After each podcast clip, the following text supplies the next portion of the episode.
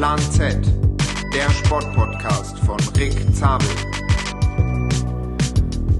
Hallo und herzlich willkommen. Wir schreiben den 23. August. Äh, es ist 20.03 Uhr und es ist wieder Zeit für eine weitere Folge Plan Z.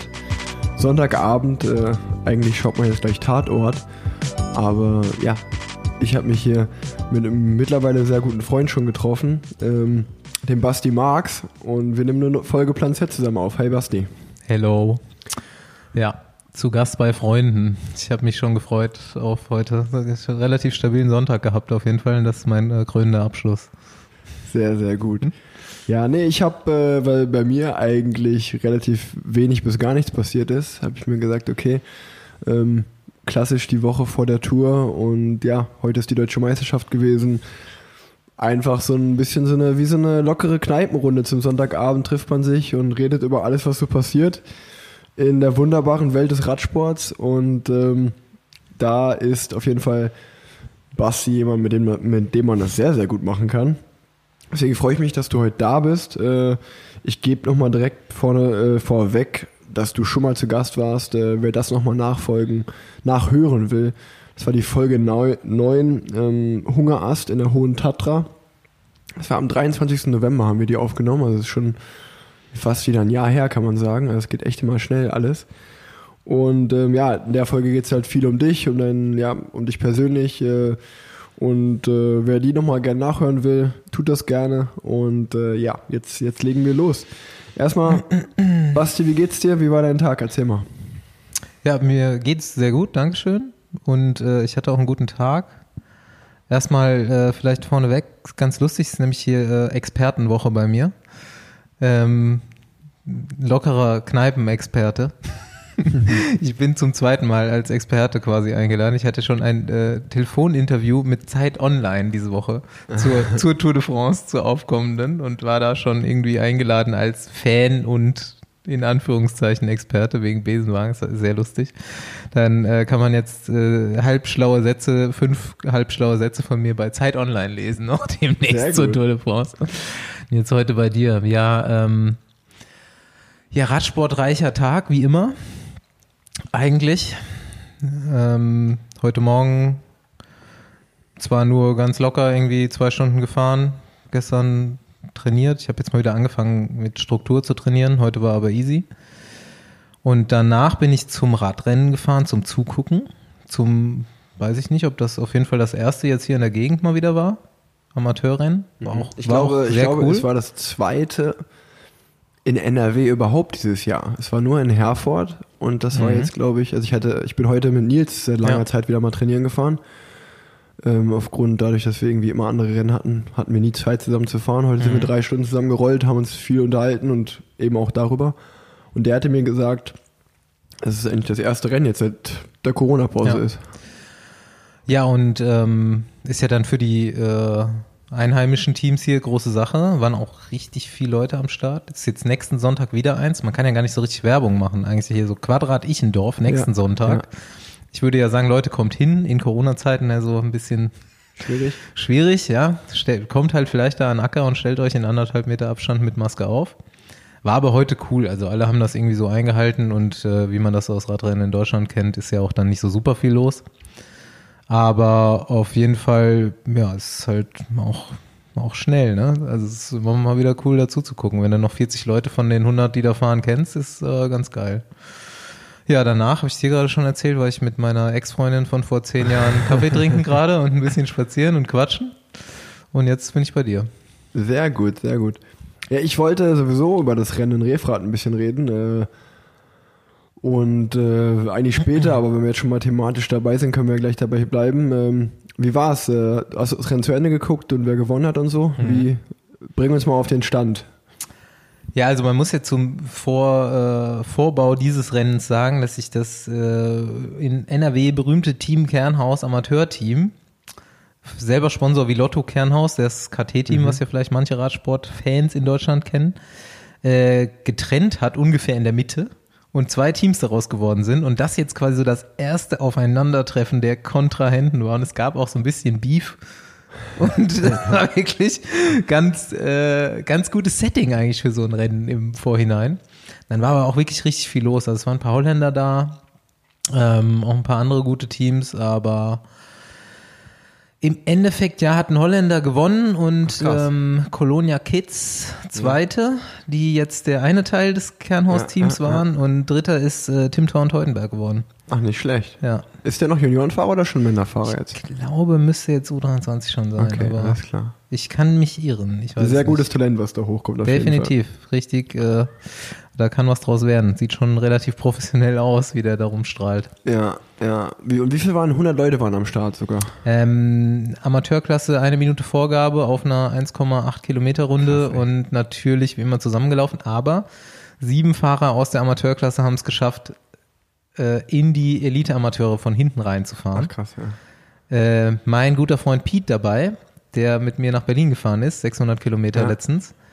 Und ähm, dann ist aber ja in jedem Rennen, also natürlich mal wieder Drama oder irgendein Eklat, in jedem so einem Amateurrennen wird's dann irgendwie anders gemacht am Schluss. Jetzt hast du sieben Fahrer, die das Feld überrundet haben, haben die dann irgendwann über ihre Lautsprecher, die du ja im Feld auf gar keinen Fall hören kannst, angesagt, okay, Spitzengruppe fährt noch drei Runden, jetzt Sprint des Feldes. Normalerweise ist es eigentlich immer andersrum. Oder ich kenne es andersrum.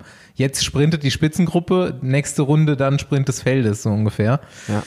Ähm, auf jeden Fall hat Pete es verpeilt. Ah, okay. Und äh, es war Sprint des Feldes und Pete hat aufgehört zu fahren, die anderen sechs sind weitergefahren. Also ist er siebter geworden. Ähm, Aber das war halt nur der Amateurklasse-Sieg und die Elite-Amateurklasse hatte auch eine Gruppe draußen und äh, ja, das habe ich ja dann quasi schon. okay, okay, okay. Ja, das ist, das ist lustig, dass du äh, das jetzt direkt angesprochen hast. Ich habe mir nämlich hier Punkt Bandenkrieg aufgeschrieben, weil Nils mich da auch äh, wirklich heute, der hat, der hat gesagt, ich hatte ihm erzählt, dass ich heute Abend mit dir eine Folge aufnehme Mhm. und der meinte, hier, da, da musst du dir mal fragen.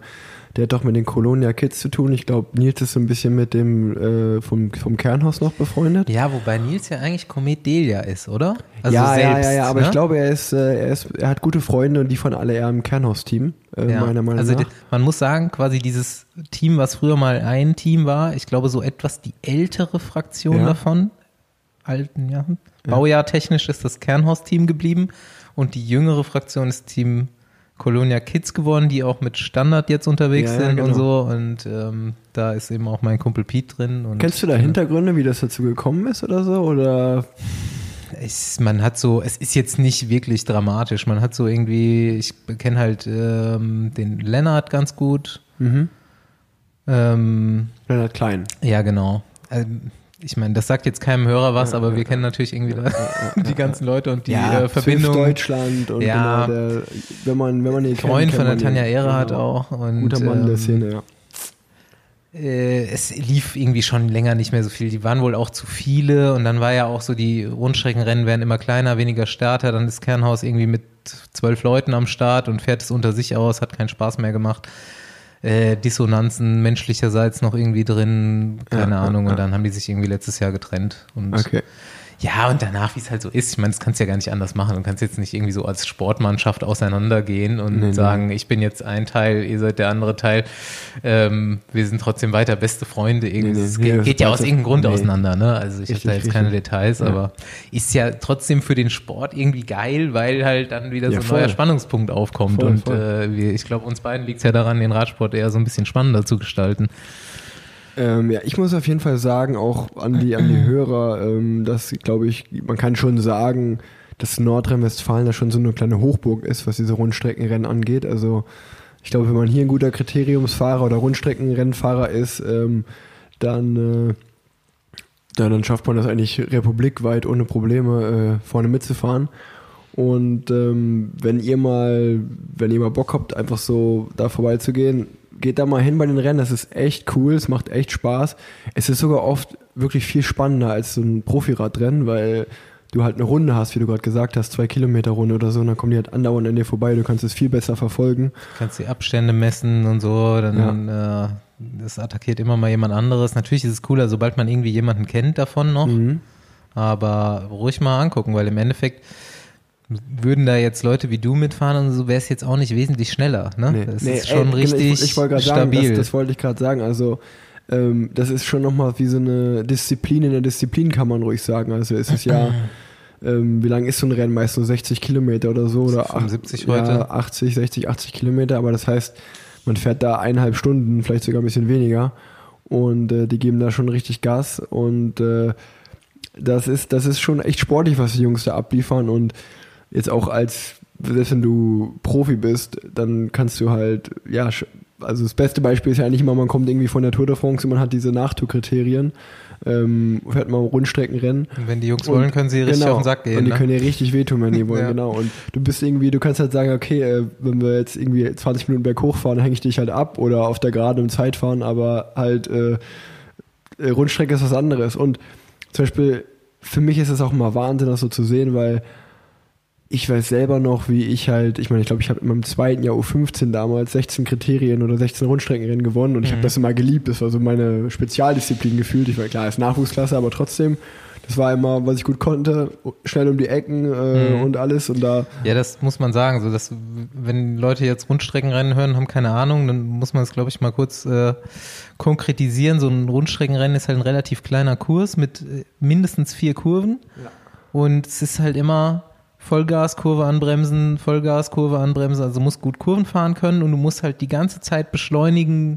ja genau. Also auf eine antreten, Minute, glaube ich, vier, viermal voll beschleunigen können und das auf anderthalb Stunden. Ja, ja. Das ist nochmal echt so eine Spezialfähigkeit. Es ist echt krass und ich wollte genau das auch sagen mit den Kurven, dass halt manchmal als, als Profi bin ich da mitgefahren und dachte so, okay, jetzt lasse ich jetzt voll rumrollen oder so und du merkst eigentlich eher so, hm, okay, es ist jetzt nicht so, dass ich die abhänge, ich muss mich eigentlich sputen, dass ich mit um die Kurve komme und äh, auch was du gesagt hast, äh, gerade dieses Team Kernos war ja berühmt berüchtigt.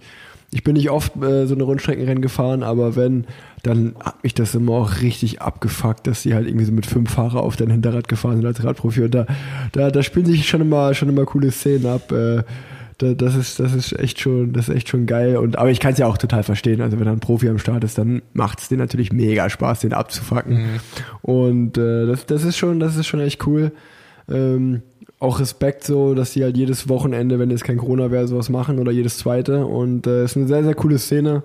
Hat auf jeden Fall großen Support verdient. Ähm, dann war aber natürlich heute auch noch ein anderes Radrennen. Ja, ist Das- natürlich in der ähm, Wichtigkeit ein bisschen darunter, aber Genau, genau, ja, ist nicht ganz so wichtig, stimmt.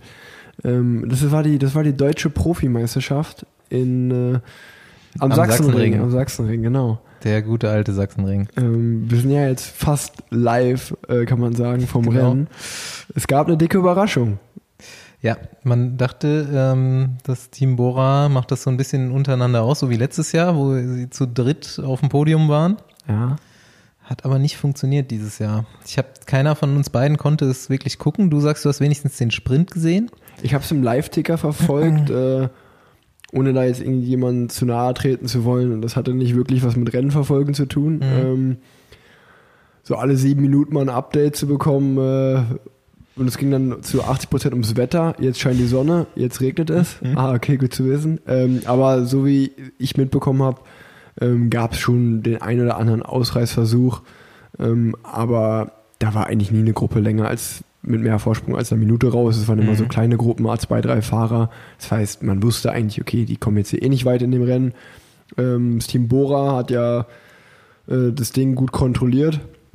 Die waren zu sechst. Ähm, die Frage, die ich mir persönlich vorher noch gestellt hatte, war natürlich so, okay, äh, fahren die jetzt für Pascal Ackermann äh, im Sprint oder fahren die für Lennart Kemner, der natürlich jetzt mit seinem Dauphiné-Sieg, äh, Etappensieg im, in, im Hintergrund, äh, im, im, im Rücken eigentlich sehr viel Selbstvertrauen hat und mit einer Attacke natürlich vielleicht auch das Ding alleine nach Hause fahren kann. Dann war aber, ja, im, im Live-Ticker abzusehen, dass es halt äh, eigentlich ein großes Feld war und es kontrolliert wurde und es auf einen Sprint hinausgelaufen ist. Ähm, und ich dann, ich habe mich dann das erste Mal so ein bisschen mit der Startliste ähm, auseinandergesetzt, wer überhaupt am Start steht. Und musste dann eigentlich sagen, dass auch ich so gesagt habe, ja gut, ähm, also Pascal Ackermann ist absolute Weltklasse. Ich sehe da jetzt niemanden, der den schlägt, der Pascal da schlägt im Sprint.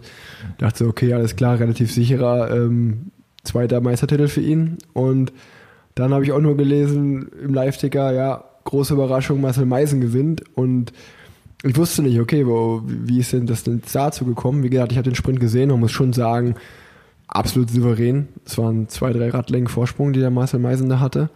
Und ähm, ja, warum? Erklär mir das bitte. Wie hat Ackermann das verzockt dann?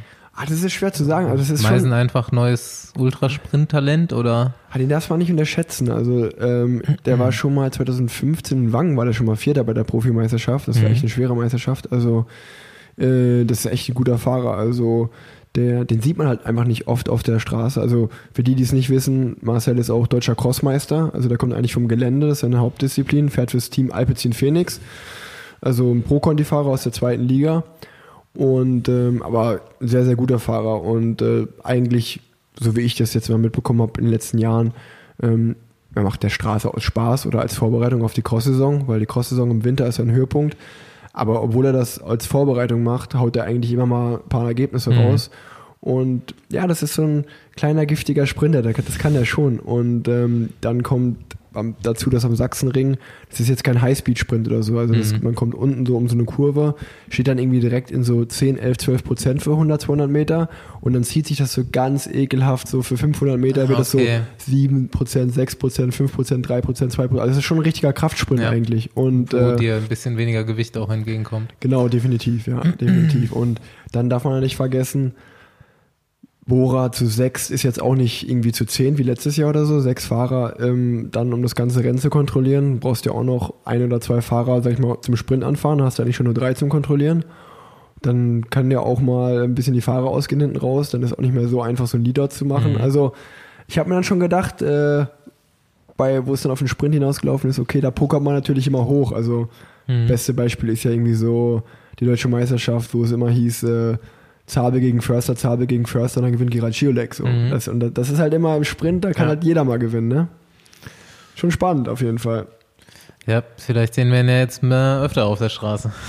Ja, also ich, ich hoffe es. Also ist wirklich ein guter Fahrer ähm, und der mega geil. Ich meine, es gibt, ich glaube, das ist so ein Traum von jedem, mit einem Meistertrikot ein Jahr fahren zu dürfen. Für ihn leider ähm, jetzt nur von August bis Juni, eigentlich zwei Monate weniger, was auch, was auch schade ist so. Ja, Ähm, ja immerhin. ja, immerhin, genau. Aber trotzdem, trotzdem äh, eine Überraschung, freut mich für ihn. Ja, ich durfte ihn ja schon mal kennenlernen, beziehungsweise schon zwei Besenwagen-Folgen, glaube ich, mit Marcel Meisen. Tatsächlich. Eine über Cross allgemein, Cross-Saison, und dann haben wir ihn ja mal besucht bei der Deutschen Meisterschaft 2018 auf 2019, wo wir da in Kleinmachnow waren Ja, ja. und dann auch zugeguckt haben und auch dann im in seinem Karawan da kurz mit ihm gequatscht haben nachher. Ne? Ja, witziger Typ auf jeden Fall. Genau. Richtig, richtig guter Typ Guter hier, auch aus, hier auch aus der Gegend, ne? So Ja. Aachen-Stolberg Genau, irgendwo genau, da die genau, Ecke. genau, genau, ja. Nee, guter, guter Mann. Ähm, und ich, also ich glaube, für jemand, der in der Szene war, war es jetzt keine Riesenüberraschung. Ich meine, klar, dass er Pascal Ack- Mhm. Ackermann schlägt schon, aber trotzdem, äh, der kann schon was, ne? Ich denke, für die Mannschaft, beziehungsweise die deutsche Seite der Mannschaft ist halt relativ geil.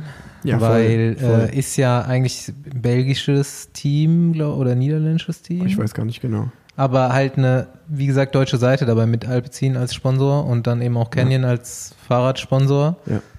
Ähm, Philipp Walzleben, Genau. Alexander Krieger. ähm, ja, Also auch deutsche da Fahrer. hat man jetzt ein Display auf jeden Fall. Ja, voll. Also das, das gibt ja auf jeden Fall einen riesen, riesen Boost da, so einen DM-Titel in der Mannschaft zu haben. Ähm, das war, das war auf jeden Fall krass und ähm, ja, wir, wir können jetzt aber trotzdem mal, finde ich, auch allgemein über die, äh, die Meisterschaft so ein bisschen reden. Es, es, ich meine, es hat ja auch einen Grund, dass ich hier heute sitze und Podcast aufnehme Dachte und, ich mir da, auch schon, und da, da nicht am Start stehe. Ähm, kurz, zur, kurz zur Erklärung dazu ist ja auch, äh, ich glaube, es waren heute 48 Runden. Also wir haben schon so ein bisschen über Rundstreckenrennen geredet. Ja. Das hat schon so ein bisschen daran erinnert. Also wenn ich mir andere Meisterschaften angucke, heute in Frankreich äh, waren glaube ich 240 oder so. Also alle Meisterschaften sind eigentlich immer über 200 Kilometer. Und auch richtig mit dem Hügel drin und Genau, so. so ein bisschen, dass jeder kann. Ne? Man konnte es ja schön verfolgen auf Eurosport tatsächlich. Spanische Meisterschaft kam, französische Meisterschaft Ja. kam, auch jeweils der Frauen Und der Männer. und der Männer. Und äh, in Deutschland gibt es nicht mal einen funktionierenden Live-Ticker. Danke dafür, wie immer. Ja, nee, und ich, ich, äh, also bei, weil mich auch, mir haben zwei, drei Leute die Woche geschrieben, so, hey, äh, bist du bei der DM dabei? Und, oder als sie dann die Chartliste gesehen haben, weil André, Nils und ich, wir haben ja gar nicht gemeldet, ähm, dann auch so, ey, warum fahrt ihr denn nicht? Und ich habe dann immer gesagt, ja, ich komme, ich erzähle da mal im Podcast, äh, erkläre ich das mal. Und ähm, ja, das ist echt, äh, dieses Jahr ist eine, eine komische Meisterschaft gewesen, so gefühlt von außen. Das soll jetzt nicht den sportlichen Wert oder so mindern, aber ich glaube, wenn man sich die Startliste, die, wie, die, wie gesagt, ich habe es mir angeguckt, ich glaube, von Bora waren wirklich sechs Fahrer am Start. Mhm. Und sonst waren noch die drei Deutschen von Alpecin Phoenix vom Zweitligateam am Start. Ich glaube, dann war noch. Äh, war Simon Geschke da? Nee, der war nicht da. Ähm, der, der, ach, mir fällt der Name nicht ein. Der Christoph, Junge. Christoph Pfingsten war auf jeden Fall Pfingsti da. war da, genau. Pfingsti ist gestartet, Roger Kluge ist gefahren. Ähm, aber ich glaube, dann, ach, der junge Deutsche von CCC, der fällt mir gerade nicht ein, Koch. der Name. Nee, nicht Koch, der, die haben Zimmermann. noch einen. Zimmermann, genau. Der, der ist auch, der war Vierter, der ist auch wieder gut gefahren. Ähm, aber sonst. Ansonsten war es Bundesliga-Rennen. Also ich wollte gerade sagen, ich habe ansonsten ein bisschen die Startliste überflogen und man muss da sagen, kein Walscheid, äh, kein, kein John Degenkolb. Ja, allein ihr, allein ihr drei, ja, das ja. ist ja schon irgendwie die Hälfte. Jetzt lassen wir ja. mal Bora da stehen, ist natürlich eine Riesenmannschaft mit super vielen deutschen Fahrern, aber ihr drei seid ja schon die Hälfte des deutschen Profi-Radsportes so ungefähr. ja, und ähm, das, das liegt also jetzt mal zu den Gründen, wie es, wie es dazu überhaupt kommen kann. Ähm, es ist so, dass ich erstens kein großer Fan der Strecke einfach war, von diesem kleinen Parcours und 160 Kilometer Radrennen und äh, dann kam noch dazu, dass äh, darüber habe ich im Podcast, glaube ich, noch nie geredet. Ähm, und ich glaube, es ist auch gut, dass ich letztes Jahr im Juli noch keinen Podcast gemacht habe, weil letztes Jahr, ich glaube, ich habe mich selten so über ein Radrennen aufgeregt äh, wie letztes Jahr bei der Deutschen Meisterschaft. War ja auch ähm, an derselben Stelle, aber noch schlimmer als dieses Jahr.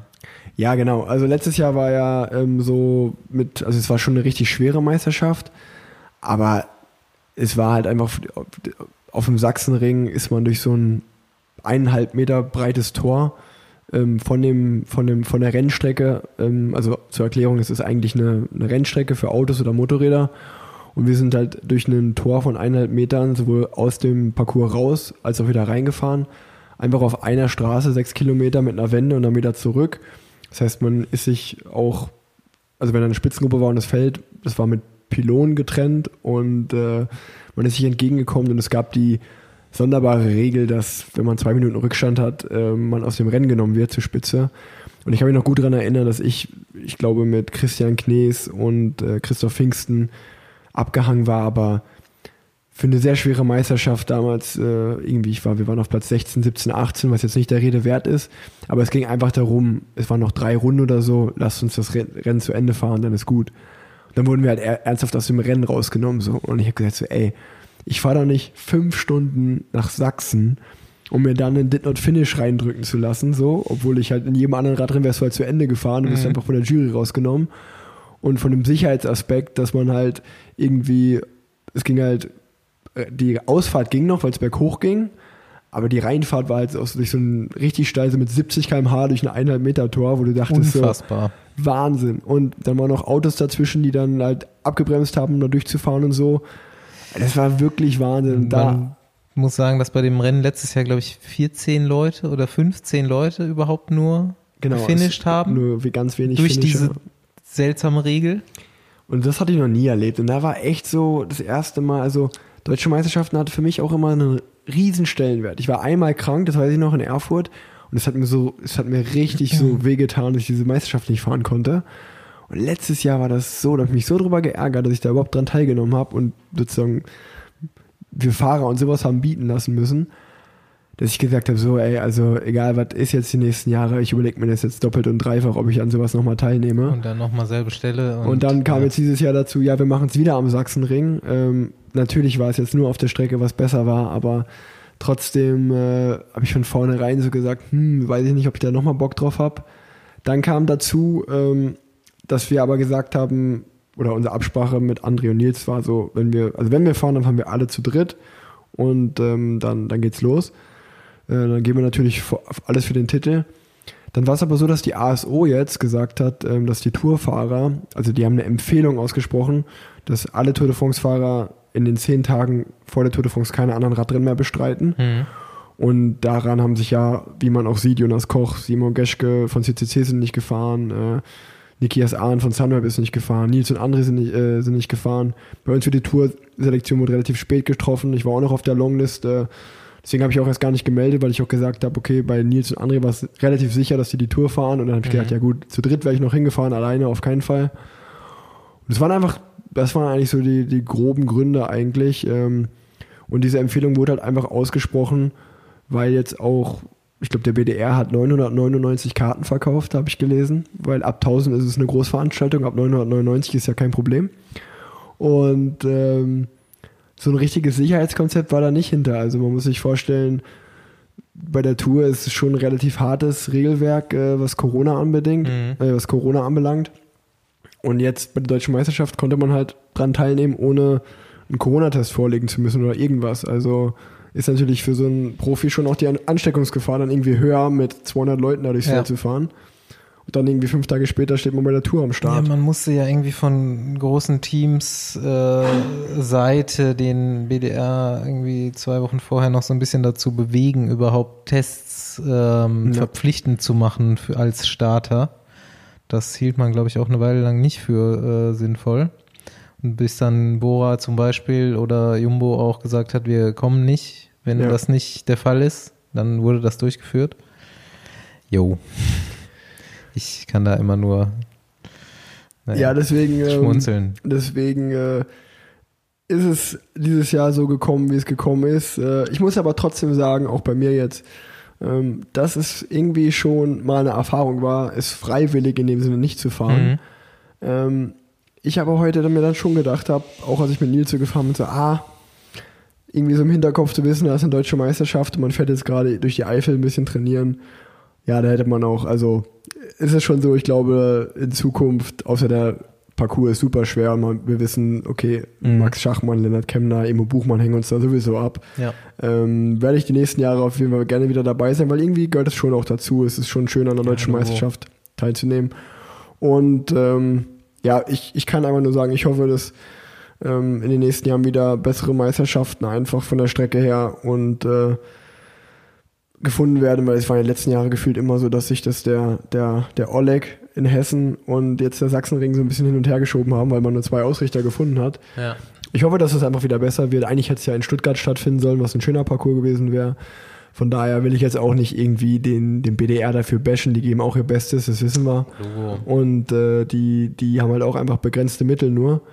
Und ähm, ja, trotzdem kann man nur sagen, äh, Glückwunsch. Wir haben trotzdem, denke ich, einen tollen deutschen Meister. Und hoffen wir mal, dass jetzt auch, äh, jetzt nächste Woche ist ja die Europameisterschaft und dann, dann die WM, dass auch der BDR da schöne Aufgebote hat und dann da Ja. gut gefahren werden Da kann. fährst du hin, oder? Nee. Ploe fahre Ja, ich am Dienstag. Also ich fahre nicht die Europameisterschaft, aber ich Okay. fahre das, das World Tour Rennen fahre ich.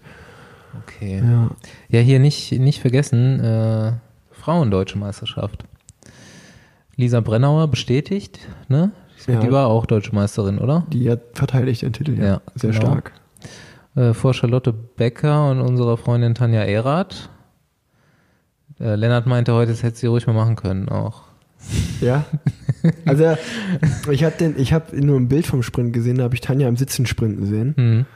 Ich gesagt, komm Tanja, ey, da kannst du auch mal aufstehen bei so einem Bergaufsprint. Ja. Wir sind nicht mehr auf der Rolle.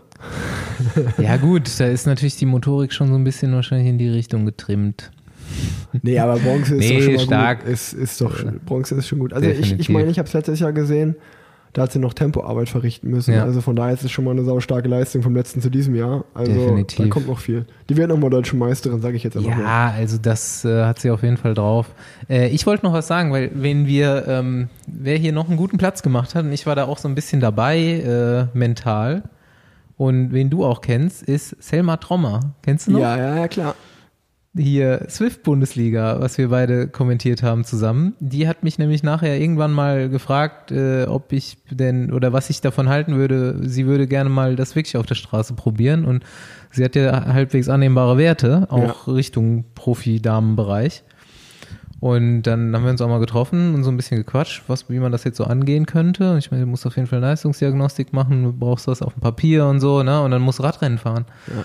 Und äh, dann war halt jetzt auch nichts anderes als deutsche Meisterschaft und dann hat sie halt dafür gemeldet. Und wir haben das noch so ein bisschen auch dem, über diese Swift-Bundesliga war ja auch so ein bisschen Kontakt schon da mit dem Fall Putzke und so weiter, habe ich das dann auch nochmal abgeklärt, dass sie Ja. einfach starten darf, weil eigentlich musste irgendwie eine Bundesliga-Anmeldung haben oder so. Und ähm, jetzt hat sie für die Deutsche und für die Deutsche Berg, die auch noch ist, gemeldet und ist heute schon mal Zehnte geworden. Nicht schlecht. Vor, äh, vor einigen World, 10 Women's World Tour Ich Fahrerinnen auch. aber Top 10 bei der ersten deutschen Meisterschaft. Auf der Straße ist schon kann richtig man, gut, kann man ja. Respekt zu sagen, ja. Äh, genau, vor Romy Kasper zum Beispiel auch und die die Swift Bundesliga gewonnen hat. ja. 6 Watt pro Kilo ist Romy gefahren. Stundenlang auf der Rolle. Äh, nee, sechs waren es glaube ich nicht. Aber war schon, Aber, war schon auch ja. stark, was sie da gezeigt hat, ja. Genau, daher, daher kennen wir auch die, die Selma, weil wir ja die, die Rad-Bundesliga online zusammen kommentiert haben. Genau, die war auf jeden Fall immer die Beste im, im Stream, hat das immer sehr gut zelebriert. Ja, nee, also, Also muss man wirklich Glückwunsch sagen, von wirklich dir. sagen, das hat sie sehr, sehr gut gemacht, ja. Erste Bestätigung hier. Nee, ich glaube, sonst habe ich nichts mehr zu sagen zur deutschen Meisterschaft. Äh, nächstes Jahr bin ich wieder dabei und äh, ich freue mich drauf.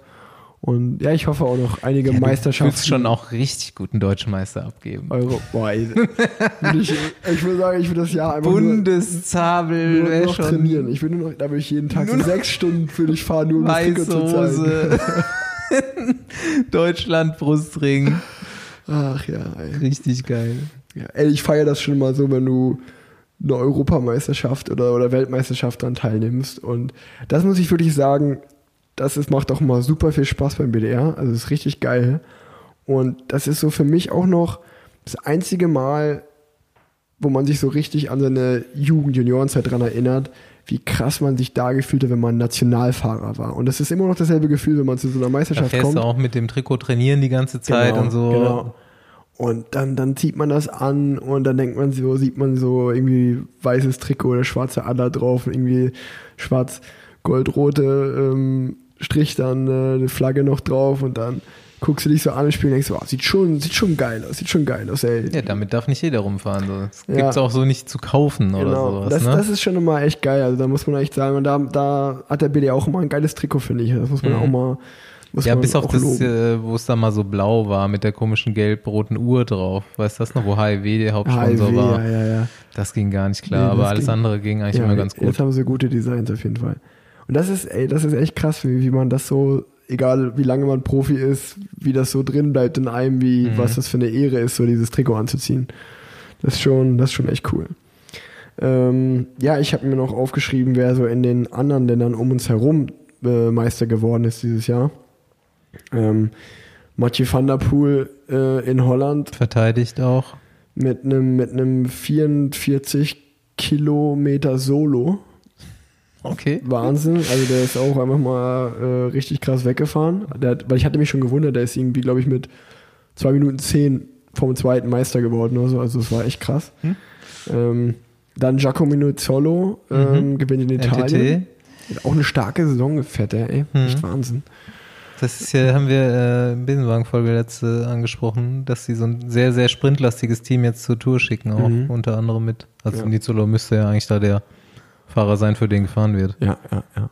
Ja, man muss sagen, also ich habe den, ich habe den, äh, ich war beim, beim Rückflug von Mailand San Remo, war ich äh, von, von Nizza nach äh, Frankfurt äh, mit vielen deutschen Profis, die denselben Flug hatten, äh, im Flugzeug und da war unter anderem Max Walscheid dabei.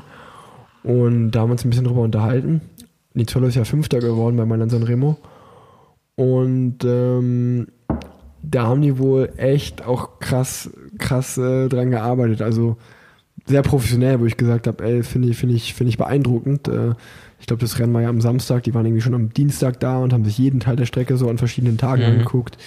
Der hat so einen extra Race-Suit von Assos gebaut bekommen, der ist Zeitverreifen gefahren, der hat nochmal so ein, irgendwie ein, irgendwas bei BMC, ich weiß nicht mehr genau, was am Rad gemacht wurde, da wurde aber auch nochmal rumgetunt mit Titanschrauben, dass alles nochmal ein bisschen leichter Mhm. ist und äh, die haben ja auch äh, dann das ganze Rennen nur für den gefahren. Also auch ein Michael Walgren und Edward Boston Hagen, die super, super Profis sind, haben sich voll in den Dienst gestellt. Ich meine, fünfter Platz ist dann auch schon ein Top-Ergebnis, aber Ja, wird im Endeffekt Dritter vom Sprint, ne? Ja, genau. Also, und aber ja, schon gut. Aber jetzt italienischer Meister ganz knapp vor dem Ballerini, der die letzte Etappe bei Polen gewonnen hatte. ja, ganz junger. Im Fotofinish. Ähm, spannend, spannend. Äh, echt krass. Dann äh, ein richtig alter Haudegen hat es in Spanien gemacht. Luis Leon Sanchez. Ja. Das habe ich heute tatsächlich noch ein bisschen live geguckt, bevor ich äh, los bin, kam das. Und äh, der irgendwie vor Herrada oder irgendjemand hat dann noch die Kette verloren, so auf der Zielgeraden, auch richtig ausgerastet. Ja, also, das Also- habe ich gar nicht gesehen. Äh, der ist dann auch nur, also der war quasi alleine weg von Coffee, das ist das Ja, ja, ja, ja. Ähm, und sah lange so aus, als würde er das machen. Und dann kam Luis Leon Sanchez ähm, an ihn rangefahren. In dem Moment will er irgendwie wahrscheinlich vom Kleinen aufs große Blatt schalten oder so und Kette fliegt ab und da kriegst du ja auch nicht mehr drauf. Nee, also nee, ja. du tritt so richtig ins, Oh, ins Leere. Scheiße. Und äh, du hast dann noch, dann ist noch einer vorbei, noch einer vorbei. Das war halt so wirklich Ja, 100 Meter ja, vom ja. Ziel oder so, ne? Oh. Und dann irgendwann siehst du ihn nur noch so das Rad ins Ziel schieben. So, ne? Richtig abgefuckt. Oh. Aber der war schon mal spanischer Meister. Richtig die Hutschnur gerissen da. Ja, kann man verstehen, kann man verstehen. Ähm, das, ja, das ist krass. Ähm, ey, da, was ich mich da gefragt habe, war aber wirklich, was ist dieses Jahr so, einfach mal so auch meine Meinung, was ist denn dieses Jahr beim Movistar los, ey? Movistar Ja, geht nicht so viel, ne? geht ein bisschen zu Fuß dieses Jahr, ey. Das ist Die krass. haben ja alle verkauft irgendwie, außer Valverde und haben halt auf Mars gesetzt, ne? Ja, Bis ja, jetzt. ja, und. Mars, das, ja gut, der ist irgendwie Dauphiné gefahren, da ist er aber halt nicht mit den Besten mitgefahren, definitiv gar nicht. Ey, Ich war ja bei der Burgos-Rundfahrt und da habe ich mir so das Line-Up angeguckt, die Startliste und hast gesagt, so, okay, krass. Krasses Team. Und ähm, da sind wir den Bergankünften gefahren und äh, gefühlt, also war da gar nichts. Aber ich glaube, da war keiner unter den Top Ten von denen. Die waren echt da gut abgehangen und Ja, bin ich mal gespannt. Es war so, so ein großes Team. Äh, Die, wir haben jetzt Nairo fährt gut bei Arkea, Mhm. haben sie abgegeben. Carapaz fährt Bei gut bei Ineos. Ineos, haben sie abgegeben. Und Landa bist du eigentlich auch nicht so schlecht drauf bei Bahrain. Das ist halt irgendwie. das ist schon verrückt. Könnte sein, dass dieses Jahr diese Taktik mit den vielen Liedern dann mal so völlig in die Hose geht, weil jetzt haben sie irgendwie alle abgegeben und äh, dann auf weil den, wer- aber weil einen, auf den ist- 40-Jährigen. Ich wollte gerade sagen, weil Werde wird ja auch nicht jünger, ne? Und ich habe nur gelesen, dass er eigentlich bis 2022 noch fahren wollte und jetzt aber schon gesagt hat, wenn er so weiterfährt, wird er auf jeden Fall nächstes Jahr nach Olympia aufhören. Ja. Ähm, ja, aber vielleicht achte ich auch nur darauf, weil ich vor kurzem, ich weiß gar nicht, warum ich die so spät geguckt habe erst, aber Diese Doku. die Movies Doku habe ich erst vor kurzem geguckt und ich habe da eine Folge geschaut, als die rauskam, der hatte mich nicht so gecatcht, habe ich nicht weitergeguckt und dann hatte ich halt Zeit im Hotel, habe ich dann doch weitergeguckt, ein halbes Jahr später muss dann sagen, dass es mir doch gut gefallen hat eigentlich. Es war schon ganz cool eigentlich. Mich hat sie auch so gar nicht erwischt eigentlich. Ich habe sie dann durchgeguckt in einem, aber völlig eigentlich gar nicht so richtig aufgepasst, weil es mich nicht erwischt. Vielleicht muss ich sie einfach nochmal gucken. Ich, was ich halt geil fand, war, dass es irgendwie nicht so verschleiert wurde, in dem Sinn, dass es da mal Stress gab. Ja, ja. Oder die haben ja einfach offen das gezeigt. Genau. So, ne? Das mit war schon Land, ganz cool. Mit Landa, ja. dass die unzufrieden waren, dass die auch gesagt haben, nee, ich wechsle jetzt das Team, ich habe hier Mhm. keinen Bock mehr und so. Und das war, das war schon geil. Das war ja, das muss ich ganz ehrlich sagen, das hätte ich auch mal Bock drauf, dass so eine richtig geile Netflix-Doku gemacht wird nochmal. Ey, aber Ja, so eine ehrliche, nicht hier, ah, wir leiden alle so krass, Radsport ist so äh, Ja, ja, heroisch und so, sondern einfach mal wirklich wie, Ja, ja, was ja. machen die Menschen hier und wie, wie reden sie miteinander. Voll. Das ist ja, was diesen Höllentour-Film äh, so geil macht, nämlich wie dein Vater und Rolf Aldag einfach miteinander quatschen auf Ja, dem Zimmer ja, und auch ja. mit den Leuten, die da außen rum sind. Äh, das ist, äh, hat da jeden halt irgendwie gefangen. Voll, voll. Ja, und dann äh, den letzten, den man, glaube ich, noch sagt, also ich weiß, dass Kaspar Askren, also zu den Meisterschaften nochmal zurück, Kaspar Askren, auch eine brutale Maschine von Quickstep, wird in Dänemark Meister. Ähm, Sven-Erik Biström wird in Norwegen Meister, ist ein ehemaliger Teamkollege von Mhm. mir. Ähm, ist eigentlich so, der ist eigentlich nur bekannt als die rechte Hand von Alexander Christoph, aber das ist ein richtig krasser Fahrer. Okay. Und ja, hat mich gefreut zu lesen, dass der Meister geworden ist. Und ähm, dann in überragender Manier in den letzten Wochen unterwegs, Arnaud Demar in Frankreich. Mhm. Das habe ich nämlich, Richtig das, stark. das habe ich nämlich auf Eurosport verfolgt. Ähm, das fand ich so überragend, wie der, also ich meine, der hat jetzt schon die Woche Wallonie-Rundfahrt zwei Etappen gewonnen und die Gesamtwertung wird, äh, okay, Mailand Turin hat er gewonnen. Mhm. Ähm, war auch bei, ich glaube, bei Sanremo wird der 21. oder so, war in der vorder vorderen Gruppe, ist ja nicht mehr mitgesprintet, aber trotzdem echt stark berghoch gefahren, erstmal dabei zu sein. Und jetzt bei der französischen Meisterschaft waren drei Mann vorne weg, also es war ein selektiver Kurs. Es war Alaphilippe, Brian Coquin und er.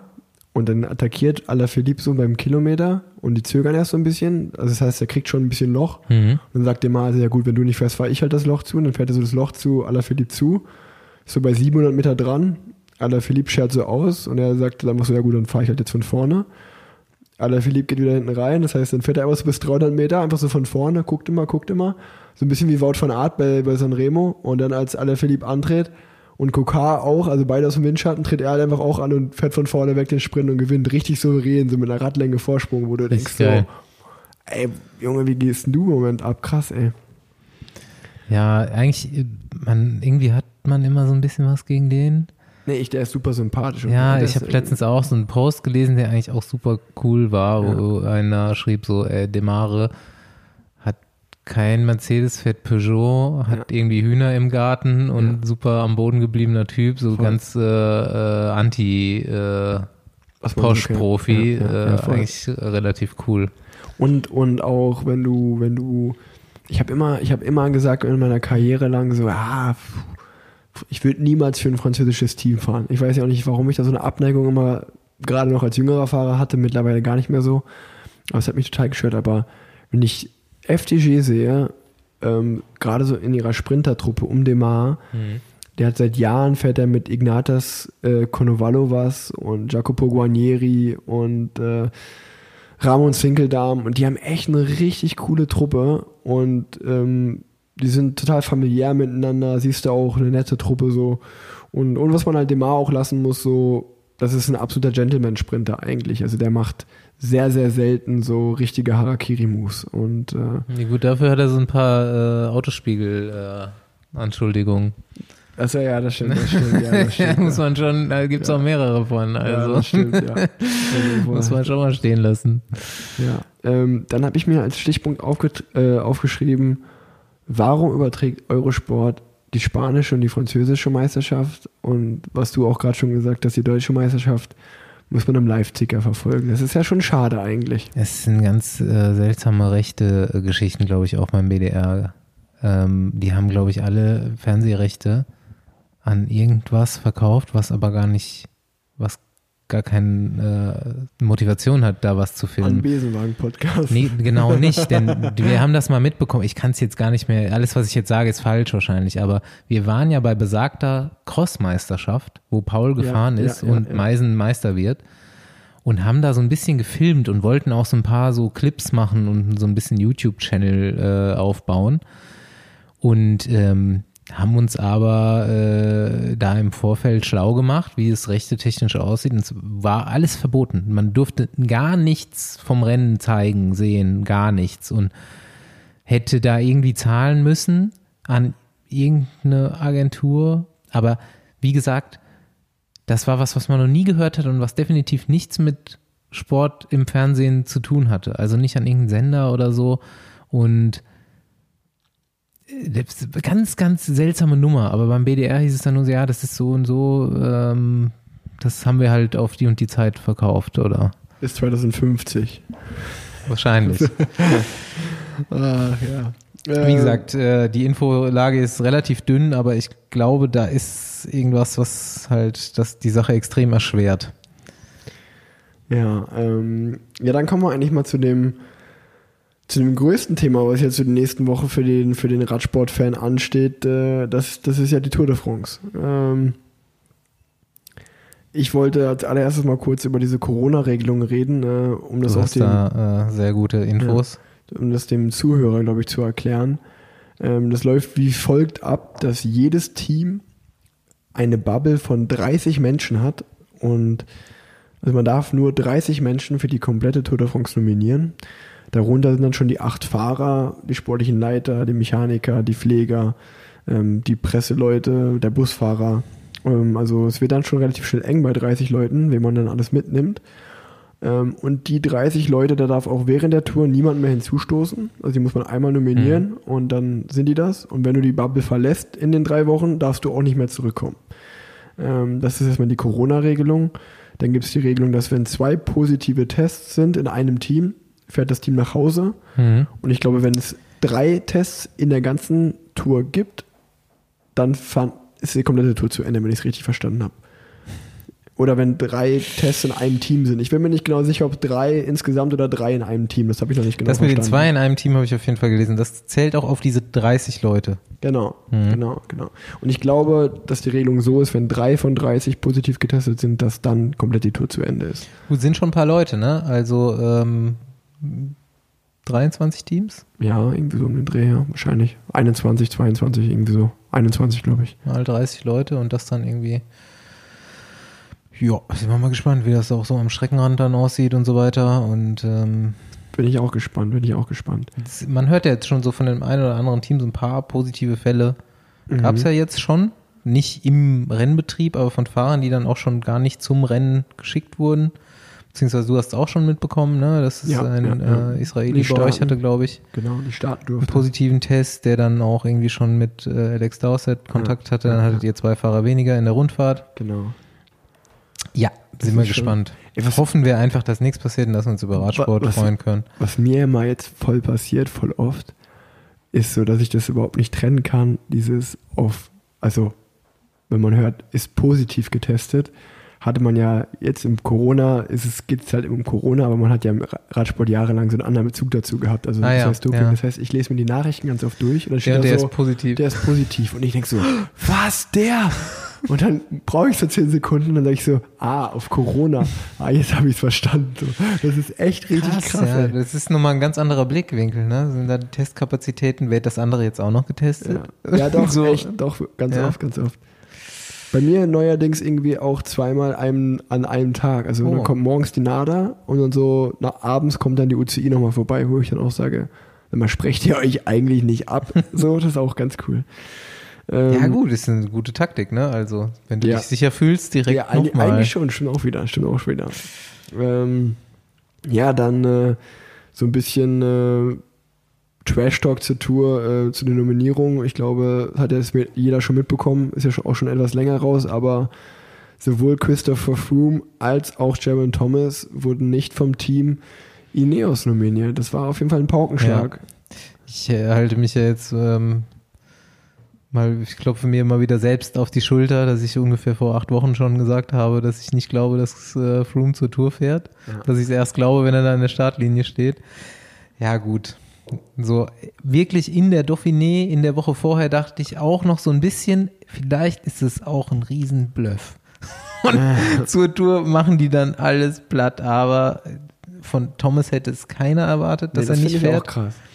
Und Thomas und Froome beide halt jetzt wirklich nicht irgendwie vorne in den entscheidenden Situationen gewesen und dann folgerichtig äh, von Dave Brailsford zu sagen, wir fahren mit den stärksten Fahrern dahin und gucken, dass wir taktisch so aufgestellt sind, dass wir das Teil holen können. Und gegen Jumbo wird das dieses Jahr auch wirklich schwer. Ja, ja. Ich hatte mich ja sehr auf die Reaktion von äh, Bradley Wiggins gefreut, die dann seit gestern, glaube ich, zu hören war. Der hat ja auch einen Podcast. Ja. Und der hatte wirklich in den letzten beiden Episoden, also ich liebe Bradley Wiggins, der ist äh, Geiler Typ, ja. geiler Typ, super witziger Brite, der auch wirklich gar kein Blatt vor den Mund nimmt. Und äh, wirklich halt sehr gut befreundet ist mit Garen Thomas und Froome auch auf jeden Fall immer sehr positiv erwähnt und der meinte irgendwie vor zwei Folgen, er denkt, dass Thomas die Tour gewinnt und Froome gewinnt sie nächstes Jahr wieder. Und ähm, Bernal hat sich noch unterzuordnen, so ungefähr. Und dann musste er jetzt halt irgendwie eingestehen, dass es halt wirklich gar nicht so ist. Ja, und gestern kam dieser Podcast raus und ha, hat mich dann ein bisschen enttäuscht. Ich dachte, er würde ein bisschen ausrasten und abhaten, aber hat dann halt Dave Brailsfords äh, taktisches Aufstellungstalent gelobt und auch Thomas Reaktion darauf und hat dann gesagt, es ist eigentlich super schlau, so die wollen rund, große Rundfahrten gewinnen und jetzt teilen sie die drei Lieder auf wie großen Rundfahrten auf, so besser kann man es nicht machen. Thomas ist jetzt noch nicht ganz in der Form, der ist in einem Monat dann beim Giro in Topform und gewinnt den und äh, Froome kann sich noch bis zur Spanien-Rundfahrt fit machen und äh, ja, war dann sehr diplomatisch. Ich habe ein bisschen. Das hat mich auch echt äh, nicht gewundert. Ich war eigentlich eher beeindruckt, dass zumindest von außen das Gefühl so locker hingenommen wurde. So auch so die Aussage von gerade, also ich sag mal, ich bin auch so, dass bei Fum, dass der jetzt keine Tour fährt, hat mich nicht mehr gewundert. Weil, ja, man, ich bin äh, dieses Jahr bei der UAE-Tour mit dem zusammengefahren, wo ich dann schon so dachte, okay, das ist nicht der Fum, den ich eigentlich so mhm. auf dem Rad gesehen habe. Ähm, das, ich finde es immer schwer, vom Fernseher dann eine Aussage zu machen, wenn man, wenn man ihn nicht live sieht, so im Feld. Ähm, wie ich das ja sonst eigentlich so die meine Perspektive ist. Ich mache trotzdem immer ja. vom Fernseher ja. aus. Ne? und aber bei gerade bei, ich glaube auch so mein mein persönlicher Lieblings-Gronto-Fahrer der letzten zehn Jahre ist wahrscheinlich Jeremy Thomas. Und den finde mhm. ich wirklich super sympathisch. Also da ist nichts irgendwie, was ich da negativ an dem finde. Spätestens seit und, dem Mic-Drop dann absolut. Ja, ja.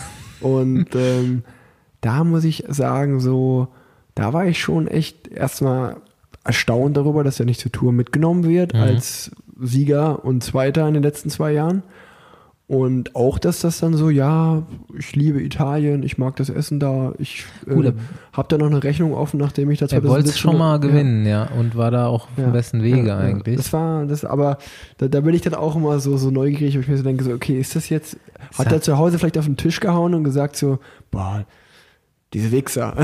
Oder, sah nicht so leidenschaftlich aus, das Statement auch, ja, muss man ja, jetzt dazu ja, sagen. also das, ähm, das ist immer spannend natürlich dann. Aber was hat er auch gemacht, ne? Also, warum ist er nicht schnell jetzt? Er ist ja schon ein Fahrer, der, wenn er will, sehr schnell ist. Also auch letztes Jahr. Er ist jetzt schon auch so jemand, der muss schon hart trainieren. Der ist nicht immer so mhm. dünn auch. Nach seinem Toursieg war er relativ schnell relativ, in relativ vielen Burger-Restaurants, konnte man verfolgen auch in seinen Insta-Stories. Und dann hat er sich aber für die letztjährige Tour auch nochmal in den letzten Wochen da richtig scharf gemacht und war dann auch ziemlich schnell und hätte ja, wenn nicht diese, wenn nicht Bernal die Chance ergriffen hätte und sich da zum Leader gemacht hätte auf der einen Etappe, wäre er, glaube ich, auch selbst in der Lage gewesen, das Ding nochmal zu gewinnen. Ja, ja. Also und jetzt ist das definitiv nicht gerade. Also von dem, was man so gesehen hat bei der Dauphiné, ähm, das war von der Leistung her sicherlich nicht der German Thomas, wie man ihn jetzt die letzten zwei Jahre gesehen hat. Ja, wie man ihn jetzt kurz vor der Tour ja. gern hätte dann. Oder er aber es war halt, ich finde es aber, das ist ja auch wieder diese Situation mit Corona, dass du irgendwie, der trainiert ja auch ewig und ich, also sowohl was ich auf Social Media gesehen habe, der sah für mich sah der fit und sehr, sehr dünn aus, war halt einfach dann an, im Ergebnis, in der Ergebnisliste nicht so weit vorne zu finden. Aber das ist ja nicht so, der ist ja auch nur Dauphiné gefahren und dann so, ja, bist nicht gut genug für die Tour. Dass da, dass da irgendwie, ähm, ich glaube, du Mikro anmachen. Wobei so. das ähm, tatsächlich übrigens dann nochmal so erklärt hat, was ich auch dann wahrnehmen, also so als für bare Münze nehmen kann, dass er gesagt hat, klar kann Thomas jetzt die Tour fahren, er kann auch richtig harten Helferdienst da leisten aber die bezahlen den als Siegfahrer. Ja, das stimmt auch. Und ähm, er könnte den Giro jetzt gewinnen und dann halt zu sagen, wir haben jetzt eigentlich genug Helfer, die Thomas Position bei der Tour übernehmen können, denen wir genug Geld dafür bezahlen. Ähm, wir schicken ihn zum Giro zum Gewinnen, weil dafür bezahlen wir ihn. Ja, doch, das kann man definitiv so nachvollziehen. Ähm, ich meinte das auch einfach eigentlich mehr so, dass halt diese ganze Corona-Situation äh, ja so das so krass gemacht hat, dass du halt gefühlt so fünf Renntage hast und vor der vor der vor dem Höhepunkt und in den fünf Renntagen wird so gesagt so ja, äh, nee, sorry, du bist nicht gut genug. Und du dann sagst, ja, nee, aber ich fühle mich eigentlich ready. Mhm. So, ja, nee, aber haben wir nicht gesehen. So, ja, gut, ich hatte mal einen schlechten Tag. Also, es ist einfach viel, viel kürzer als sonst. Also, mhm. ähm, das ist so ein bisschen die Situation. Auch da, fällt mir noch eine gute Geschichte dazu ein weil du es gerade gesagt hast. Ähm, das war der Sparkassen-Giro in Bochum nach seinem Toursieg damals. Und das war so geil, weil man muss dazu sagen, dass Sparkassen-Giro Bochum ist eins der Nachtourkriterien, die all out gefahren werden. Und der kommt halt an, äh, Sparkasse Giro und äh, kommt da an beim Rennen und äh, liegt auf seinem Hotelzimmer zusammen mit Luke Woe und äh, dann sind, haben wir den gesehen und er hat total relaxed und so, ja, hier jetzt gleich wir Rennen und ey, warum habt ihr eigentlich so Aerosuits und so an? Wir so, ja, hier, ey, Sparkasse Giro Bochum ist voll das harte Rennen, es wird richtig schwer. ja, so, ey, ich war vor zwei Tagen, ich war vor zwei Stunden noch beim, am Flughafen bei Kentucky Fried Chicken. Es kommt mir safe wieder hoch so und dann so, ja, ähm, boah, also ist wirklich richtig schwer hier, oder was? Ja, ja, wir fahren voll so. Also ähm, wir, wir fahren voll. Das Beste ist einfach irgendwann attackieren und vorne wegfahren und dann hoffentlich holen die uns nicht wieder ein. So, ja, okay, ich halte mich dann an euch. Ey, aber Mist, ich bin das letzte Mal Rad gefahren auf der Champs-Élysées. Das ist jetzt eine Woche her. Ich habe jetzt sechs Tage nicht auf dem Rad gesessen. Und dann, muss man aber sagen, war echt schweres Rennen und er hat das Ding trotzdem gewonnen. Der ist, wir sind dann mit Nils, Sibi, er und ich, Ja. sind dann zu viert irgendwann weggefahren vorne. Auch richtig stark in dem Und Jahr.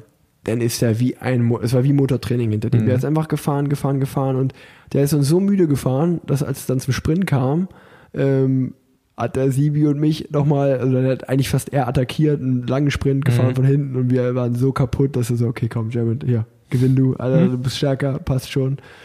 Das, äh, das war schon, das war schon echt krass, muss man sagen. Sparkassen Giro Bochum auch ein sehr, sehr cooles Rennen. Ja, diese Briten irgendwie schon viel. Das ist Wiggins, Thomas, das ist halt Rowe auch geiler Typ, äh, sehr menschlich und auch so das, was man als Fan mitbekommen kann auf Social Media. Ähm, sehr cool, immer sehr äh, schwarzer Humor, bisschen Klamauk, sehr Ja, witzig. ja, Und ich kann auch jedem mal, äh, der Lust hat und Zeit und vielleicht gerade das Handy in der Hand, ähm, raten, äh, Garen Thomas äh, oder Chris Froome mal bei Barlow World sind die beide gefahren. Solche Bilder sich anzugucken, ist großartig. Beide noch so ein bisschen fett. Da gibt's, da gibt's auch, da gibt's bei Robert Wagner auf seinem Instagram-Account ein Ah. sehr, sehr geiles Bild, wo er zusammen mit dem, glaube ich, ein Foto hat und da kennt man, da kennt Jeremy Thomas eigentlich gar nicht. Ja. Also der hat so 10 Kilo mehr einfach auf den Wangen. Das ist äh, echt richtig krass. Ähm, ja, dann äh, zum, zum großen Kontrahenten von Ineos, äh, Lotto, nee, Lotto ich sage auch immer noch Lotto. Jumbo Visma, das Team. Ähm, Fisma habe ich gelernt, heißen die. Okay. Habe ich mich noch drüber lustig gemacht, aber es stimmt. okay, Jumbo äh, Fisma. Die hatten ja eigentlich auch so ein bisschen das Ziel mit einer, okay, man kann schon sagen, dass Roglic der Favorit wäre, aber mit einer Dreierspitze zu starten, zusammen mit Tom Dumoulin und Kruiswijk. Daraus wird ja nichts mehr. Kruiswijk hat die Schulter gebrochen, der Mhm. ist raus. Und Ist richtig gebrochen. ja, also stand so Schulterbruch, habe ich Ja. gelesen. Ja, Soll, soll auch ein Giro fahren jetzt, ne? ja, ja. ja. Okay, ähm, wenn man, wenn man, ist schon eigentlich ein krasses Team, wenn du dann trotzdem noch guckst mit George Bennett und wen die haben. Junge. Ey, da, also man denkt Sepp sich so wirklich George so, Bennett, äh, ja, heftig, das ne? ist total abnormal. Jos van Emden noch drin, glaube Ja, ich dann. Tony Ne? Martin. Die hatten mit Grußweig, Sepp Kuss und George Bennett hatten die fünf Leute, wo ich gesagt hätte, im Optimalfall können die unter die Top Ten fahren. Also wenn Ja, für die ja, gefahren ja, wird, fahren die unter die Top Ten. Die Fünf Leute. Ja, ja. Das ist eigentlich, ist eigentlich schon nicht mehr cool. Richtig. Ganz ehrlich, Jumbo. Ja, ey, Wahnsinn. Und dann, ja, dann gab es ja diesen, diesen, äh, da haben wir gerade vorab noch drüber geredet, dass ich, glaube ich, meine letzte Podcast-Folge auf der dritten Etappe der Dauphiné aufgenommen habe und ähm, dann auf der vierten Etappe haben sich die Ereignisse überschlagen mit diesem Riesensturz in der Nicht nur die Abfahrt. Ereignisse haben sich überschlagen, auch ja, die auch Fahrer. die Fahrer. genau, äh, mit, dem, mit dem schlimmen Sturz von Emo Buchmann, Gregor Mühlberger, Primoz Roglic. Äh, gleichzeitig bei der Lombardei-Rundfahrt bricht sich Maximilian Schachmann das Schlüsselbein. Also Wahnsinn, was da, was da los war. Und Remco fliegt über die Brücke. Remco fliegt über die Brücke, über die Brücke, genau. Ähm, Beste Genesungswünsche an alle, Ja. falls das jemand hört. Ähm, ja, also erstmal hoffentlich äh, Emanuel Buchmann scheint okay zu sein. Noch ein bisschen, tut noch ein bisschen weh, aber auf dem Fahrrad geht's, so wie man das ja, kennt. Ja, ja. Und ähm, das Bora-Team wird maximal Max Schachmann verlieren. Da weiß man es noch nicht so richtig. Der will, aber boah, wenn das Ding richtig durch ist, ich habe mir das noch ein paar Mal, also es wird nicht operiert. Mhm. Ich, ne, wir kennen es ja. Ich hatte das ja auch Ja. dieses Jahr und ich wollte auch nicht operieren und nach einer Woche ist es eigentlich noch mal so richtig durchgebrochen. Also ich, ich weiß nur, als ich mir mein Schlüsselbein gebrochen habe, ähm, es war also sechs Kilometer von, von meinem Zuhause weg und ich habe mich abholen lassen. Also ich bin kein Meter mehr gefahren. Also ich, ich- hatte so krasse Schmerzen, dass bei mir gar nichts mehr ging. Deswegen, Ich kann weiß, halt dass das es- Gegenteil genau. erzählen. Ne? Das, Ja. Ich habe eigentlich nicht gedacht, dass es gebrochen ist und es war wirklich richtig gebrochen. Ich bin noch 30 Kilometer gefahren, ging auch irgendwie. Ich wusste, irgendwas ist kaputt, aber ich hätte niemals gedacht, dass es ein Knochen ist. Ja. Und ja gut, es ist immer was Neues. Mal sehen, ob er fährt. Also Ja, ich ja, ja. wünsche es ihm. Fährt jetzt Rolle schön fleißig wahrscheinlich. Mal gucken, was kommt. Aber das muss halt schon, Knochen braucht halt eigentlich schon seine sechs Wochen, bis er richtig greift, ne? Und da ist Ja. die Tour zu Ende. Bis dahin noch ein paar Bunny Hops machen. Hm. Ja, ja. ja ich bin, also ich bin gespannt. Ich kann es mir einfach aus meiner Erfahrung her nicht vorstellen, dass man mit einem gebrochenen Schlüsselbein überhaupt am Start stehen will. Mhm. Aber ich bin auch kein Doktor und ich weiß auch nicht, wie Max Schachmann sich fühlt. Von daher. Vielleicht ist es halt auch nur so ein Haarriss und das Ding ist nicht durchgebrochen. Ja, ja, ja. Und wenn das halt nur ein dünner Haarriss ist, dann glaube ich, kannst du es schon verantworten. Weil dann das Schlüsselbein Äh, ich, ich weiß nur, dass äh, Max Schachmann ein sehr kluger Mensch ist und der wird schon wissen, was er macht. Äh, und das Team Bora auch. Ähm, die, die machen nichts unüberlegt und die machen das schon gut. Ähm, wenn er nicht fahren kann, wäre es natürlich sehr, sehr schade ähm, für ihn. Und äh, Gregor Mühlberger, Emo Buchmann werden starten können. Äh, die haben ja zum Glück nur Prellung, sag ich mal. Und auch der, der, der Herr Roglic wird auch fahren können. Ähm, was ja auch, weil der eigentlich wahnsinnigerweise, was ich vielleicht auch vor zwei Jahren nicht gedacht hätte, aber der, der absolute Tourfavorit ist. ist er jetzt. Er hat es schon ein paar Mal verzockt, so ein bisschen, in dieser Ja. Position des absoluten Favoriten. Aber eigentlich müsste er mittlerweile auch ganz gut daraus gelernt haben. Ja, ich meine, wenn du letztes Jahr siehst, der wird Dritter im Giro und gewinnt dann die Vuelta. Das ist jetzt keine schlechte Quote, ne? Nee, Ja. aber ich meine, Tour gewinnen ist halt auch, Ja, also im Moment kann er die Tour eigentlich, also es ist schon fast nur verlieren. Ja, ja. Zweiter und dritter Platz wäre jetzt gerade schon irgendwie, Es war, es war krass, es war echt krass. Also ich habe mir die Dauphiné auch angeguckt und ich weiß immer nur, wie ich auf den letzten Kilometer von der Bergankunft so äh, fahre. Und dann siehst du die da sprinten, dann denkst du so, okay. der war komplett untouchable. Also ich fand macht richtig geil, da? wie äh, Bernal da so ein bisschen angefangen hat zu spielen. Ne? ja, ja, ja. Und äh, du hast auch wirklich gesehen, das ist gespielt. Aber der Plan ging halt auch nicht auf. Mhm. Der dachte auch, der kann ihn vielleicht nochmal überraschen am Schluss, aber weit gefehlt, wirklich. Ja, also, es wird sehr, sehr spannend. aber drei Wochen sind drei Wochen, ne? Und dritte Woche ist nochmal ein anderes Universum. Ich glaube, man kann einfach sagen, dass äh, es die spannendste, Tour seit Jahren wird, so was die Gesamtwertung Es angeht. ist halt auf jeden Fall mal, sind die Machtverhältnisse umgedreht. ja. Wobei Ineos halt auch ein krasses Team jetzt an den Start bringt, was aber ein komplett durchgewürfeltes ist, was mit den letzten Jahren nichts mehr zu tun hat. Null. Du hast einen Sivakov, der ultra stark ist. Du hast einen Carapaz, den du noch nicht richtig einschätzen kannst. Ja. Und Ja, der, der Carapaz gewinnt halt diese eine Etappe in Polen super stark und äh, stürzt dann leider auch den nächsten Tag und Hast du nicht mehr gesehen seitdem? Genau. Aber, aber kommen wir wieder zu der Doku vom Movistar, die wir geschaut haben. Da hatte der, das hat mich auch, ich habe mir die angeguckt und der war irgendwie zur Hälfte des Giros, war der 5 Minuten 46 Rückstand auf Platz 8 oder so. Und am Ende hat er gewonnen. Wo ich mir dachte, was, der hatte so viel Rückstand, hat das alles wieder rausgefahren? ja, Wahnsinn. die haben den ja, weißt du, da Ja, haben sich fahren doch, lassen damals, Genau, klar, das so dumm rumtaktiert, Nibali und Roglic und daraus hat er halt Kapital geschlagen, aber dann hat er es ja auch nicht mehr abgegeben. Nee. Also danach wussten die ja Bescheid und die Ja, wollten ja, ja. trotzdem gewinnen und so viel Vorsprung hat er dann auch erstmal nicht der gehabt. mehr verloren. Nee. Ja, das Der ist, kann schon Fahrrad fahren auch. Ja. Und die bei Ineos wissen halt eigentlich auch, was sie machen. Also die werden schon einen Leistungstest von dem vorliegen haben, wo sie genau wissen, der kann jetzt hier machen, was wir wollen. ja, also es wird, es wird sicherlich sehr spannend werden. Ähm, kommen wir nochmal zu den, äh, zu den deutschen Startern. Ähm, zumindest was bis jetzt bekannt ist. Max Walscheid wird sein Tourdebüt geben. Ähm, sehr cool. Lennart Kemner wird wieder dabei sein. Gibt aber nicht so viele Sprints, ne? Ja. gehört, ich wollte zwei. zu der Strecke wollte ich später Okay, nochmal zu dir reden. Ja. Ähm, dann werden dabei sein äh, André Greipel, Nils Polit äh, wurden von unserem Team nominiert. Lennart Kemner hast du eben schon gesagt, Lennart oder? Kemner, genau. Ja, sehr, Emo sehr Buchmann. äh, starke Form im Ja. Buchmann. Emo Buch, ja, also ich glaube, Lennart, ich, dem traue ich einen Tour-Etappen-Sieg zu dieses Jahr. Ja, richtig geil. Aber äh, ganz ehrlich, Dauphiné-Etappe schon so cool gewonnen.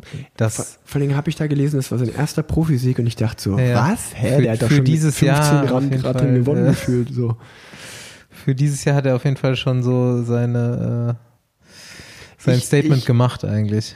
Ich, ja, das definitiv, aber ich will da jetzt keinen Druck aufbauen oder so. Ich, ich mag Lennart auch persönlich, echt, ist ein, ist ein sehr, sehr feiner, feiner Kerl.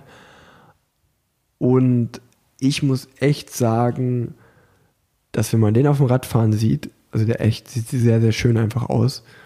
Und nee, einfach so vom Tritt her, so, es ist Mhm. einfach so, wie, wie der Franzose sagt, Pedaleur du Charme. Und ich will nichts prophezeien oder so, aber bei dem könnte ich mir wirklich vorstellen, dass der sogar noch besser wird als Emo Buchmann. So, also das ist echt äh, einfach so von meinem Gefühl her, keine Ahnung. Nicht jetzt dieses Jahr, aber vielleicht mal so in der Zukunft.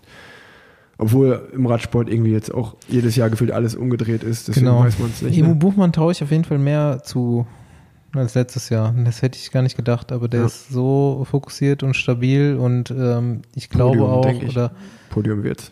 Kann ich mir gut ich vorstellen. hoffe, so ein bisschen äh, Lennart Kemmler vielleicht nicht zu weit wegfahren und auf Etappensieg gehen, sondern haltet den Jungen ja, ja. gut da, wo er sein muss und unterstützt ihn, weil Podium ist dieses Jahr äh, möglich. Ja, dann ähm, Den halte ich für den besten nach den anderen beiden auf jeden Fall. Ja, nee, also definitiv, definitiv. Also, was ich bei Emo so krass finde, der hat ja auch keinen schlechten Tag irgendwie gefühlt, seitdem ich den kenne. Der hat nie mal einen schlechten Tag oder einen Einbruch, nie. Nee, Sehr, sehr konstant, der hat sich im Zeitfahren extrem verbessert, berghoch fährt er saustark, ja. ist immer mit der stärkste berghoch. Also ist echt, äh, kann man nur großes Lob auch an das Team Bora da aussprechen, wie die ihre Fahrer alle ausbilden. Ja. Ähm, dann äh, weitere Tourstarter ist wie immer eigentlich schon jetzt äh, Dauerabonnement äh, auf die Tour Nicky Arndt als äh, Road Captain bei Sunweb. Mhm.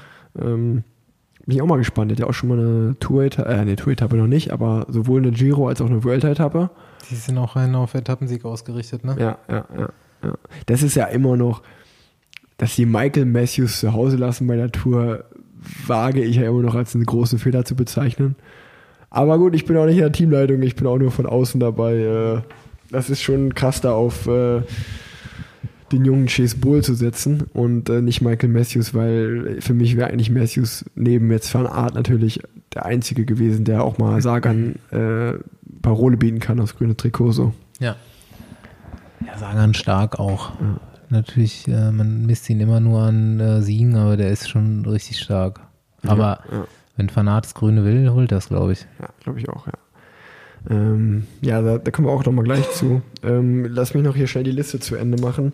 Die letzten beiden Deutschen stand jetzt, also ich hoffe, dass ich dann keinen vergessen habe, äh, ist beide vom Team CCC, Simon Geschke und Jonas Koch. Und bei Jonas Koch freue ich mich persönlich irgendwie fast wie bei keinem anderen, dass der die Tour fährt, weil der Junge hatte so Pech mit seinen Teams in den letzten Jahren immer, dass der irgendwie immer da, wo der fährt, da hat das Team aufgehört oder der Sponsor Mhm. hört auf oder irgendwie was ganz Blödes gelaufen. Ja, das hängt dann auch an dir, ne? So, es Ja. ist, dieses Image hängt so ein Ja. bisschen an dir. Und aber das ist ein super netter Kerl und echt ein richtig guter Fahrer auch. Und da freue ich mich so für den wirklich persönlich, dass der bei der Tour dran teilnimmt und äh, ja, hoffe den natürlich auch nächstes Jahr in einem anderen World Tour Team noch äh, fahren zu sehen. Ähm, dann das letzte, was ich auch, was ich echt komisch fand, ich weiß gar nicht, ob das mit, hast du das mit Jascha Süderli mitbekommen? Das war, Sunweb hat die Mannschaft bekannt gegeben, da war Jascha dabei und jetzt haben die, was ich persönlich mega bitter so für ihn fand, einfach, haben die diese Woche ein Statement rausgegeben, dass sie aufgrund, weil sie den Sprintzug doch als wichtiger achten als normal, ersetzen sie Jascha jetzt doch noch durch Kaspar Pedersen. Wo ich mir so dachte, boah, wie behindert ist das denn? So wie, wie blöd muss man sich denn da fühlen, wenn man für die Tour nominiert wird? Mhm. Und dann so eine Woche schon offiziell so. Ja, offiziell als, als Press Release und dann eine Woche vorher so, ah nee, ähm, du doch nicht, wir lassen doch noch einen anderen fahren. Den hat auch noch keiner von uns inter- interviewt. Das ist ein Riesenfehler eigentlich. Das ist, das ist ein super witziger Typ, glaube ich. Also den müsst ihr mal, den äh, einen Besenwagen Genau. einladen, Ein, Einladung geht direkt raus. Haben wir, glaube ich, auch schon mal ausgesprochen. Muss Ja. man mal durchziehen. Jetzt, wo er nicht zur Tour fährt, hat er ja Zeit. Sorry. Ja, ja, ja. Ähm, und, und sonst, äh, ja, Marco Haller wieder dabei, Lukas Pöstelberger, Gregor Mühlberger hatte ich schon ein paar Mal gesagt. Ich glaube, das sind so die Ösis. Mhm. Patrick Konrad, fährt der eigentlich? Fährt Patrick Konrad eigentlich? Ich glaube auch. Müsste eigentlich Ja. bei Bora gesetzt sein. Von Bora hat man noch kein Line-Up bekommen, ne? Ich weiß nicht genau. Nee, ich habe noch nichts gelesen. Also Pösti weiß ich auf jeden Fall. ja. Habe ich auch gesagt, so wenn ich, also mal, mal sehen, wie das so Corona-technisch läuft und so weiter, aber hier Planche de Belleville ist ja, Ja. auf jeden Fall erreichbar von uns aus. ja. Weiß. Ist ein cooler Tag, ist der vorletzte Tag, da hat dann auch jeder Helfer nachher Feierabend quasi so ungefähr fast. Mhm. Ja, die dürfen ja, glaube ich, eh nicht mit der in Kontakt Nee, genau, kommen. das ist, äh, ich wollte gerade sagen, Ja. ich glaube, André hat Musst mir du erzählt, aufpassen. dass selbst wenn die in Paris finishen, dass Mhm. selbst nach Paris dürfen dieses Jahr nicht Frauen und Familie Mhm. nicht eingeladen. Schon krass. Also du kannst ja nicht direkt nach Hause fahren. Ne? Ja, ich hatte eigentlich gesagt, so wenn du da hier den Berg hochfährst, Bergzeit fahren, ist natürlich ein harter Siegkandidat dann. Naja. Dann hau ich dir mal richtig auf den Arsch, wenn du vorbeifährst, aber dann lasse ich dann kein, kein Berührungsverbot. Ja, ja. Aber vielleicht fahre ich hin, mal gucken. Ja, dann äh, noch kurz ähm, über die Strecke so ein bisschen. Dieses Jahr ist eine brutal schwere Strecke. Ich glaube, wirklich die schwerste Tour seit Jahren. Wieder äh, äh, Sprinter Disqualify. Ich glaube, also, ähm, also ja, wer sich das gefragt hat, äh, ich fahre dieses Jahr keine Tour de France. Ich war zwar auf der Longlist und es war aber eigentlich vom Anfang an, das habe ich glaube ich schon öfter im Podcast gesagt, dass es bei mir nicht geplant war. Ähm, äh, die Ausrichtung geht eher Richtung Giro, ähm, was von Anfang an der Plan war. Auch geil eigentlich, ne? Also- Bist, ein Giro schon gefahren? Ja, zweimal schon. Ja. Und Für BMC jeweils, genau, oder? genau, ja. genau. Und also ich muss auch sagen, dass mir Giro sogar als Rennen eigentlich besser gefällt Ist als meine die Tour. Lieblingsrundfahrt, auf jeden Fall. es Also ist so, als, als Fahrer auch viel schöner eigentlich, weil die Tour ist halt extrem viel Stress. Die Tour ist aber halt immer so geil, weil es ist immer so. Ich vergleiche das ganz gerne in Deutschland so, äh, wenn du Radprofi warst, du bist aber nicht die Tour de France gefahren, warst du eigentlich auch kein Radprofi so. Mhm. Und äh, es ist immer so, und auch so, wenn ich jetzt zum Beispiel, wenn ich jetzt jemanden auf der Straße treffe und ich erzähle ihm, ich bin Radprofi, dann sagt er ja, und dieses Jahr Tour, und du sagst ihm nein, das versteht er gar nicht. Und so, ja, aber du bist doch Radprofi. So, ja, aber kann man ja halt nicht erklären. So, ja, da fahren dann aber halt jedes Jahr immer nur 8 von 30 oder so. sorry, Rick, dann bist du kein Genau. Radprofi. So, ja, wirklich so. So ist das so ein bisschen. Ich so. weiß nicht, was du dir einbildest, aber das ist ein Traum. ja. Aber voll und äh, und ähm, ja, nee, also ich muss, ich muss echt sagen, ich war die letzten drei Jahre auch immer dabei am Start und also zumindest am Start und äh, nee, ich war dabei und ich finde es ganz gut, mal jetzt auch mal wieder eine andere Grand Tour zu fahren. Äh, Gerade wenn ich mir die Strecke angucke. Ich habe mir die Strecke nochmal im Detail angeguckt und ich bin nicht so traurig, äh, da über die ganzen Berge zu fahren. Es geht ja eigentlich, der Start ist ja schon krass. Also die zweite, ich weiß nicht, ich glaube, die zweite Etappe ist ja direkt mit drei richtig krassen Bergen, mit Col de Esta um Nizza rum und Col de Turini und so.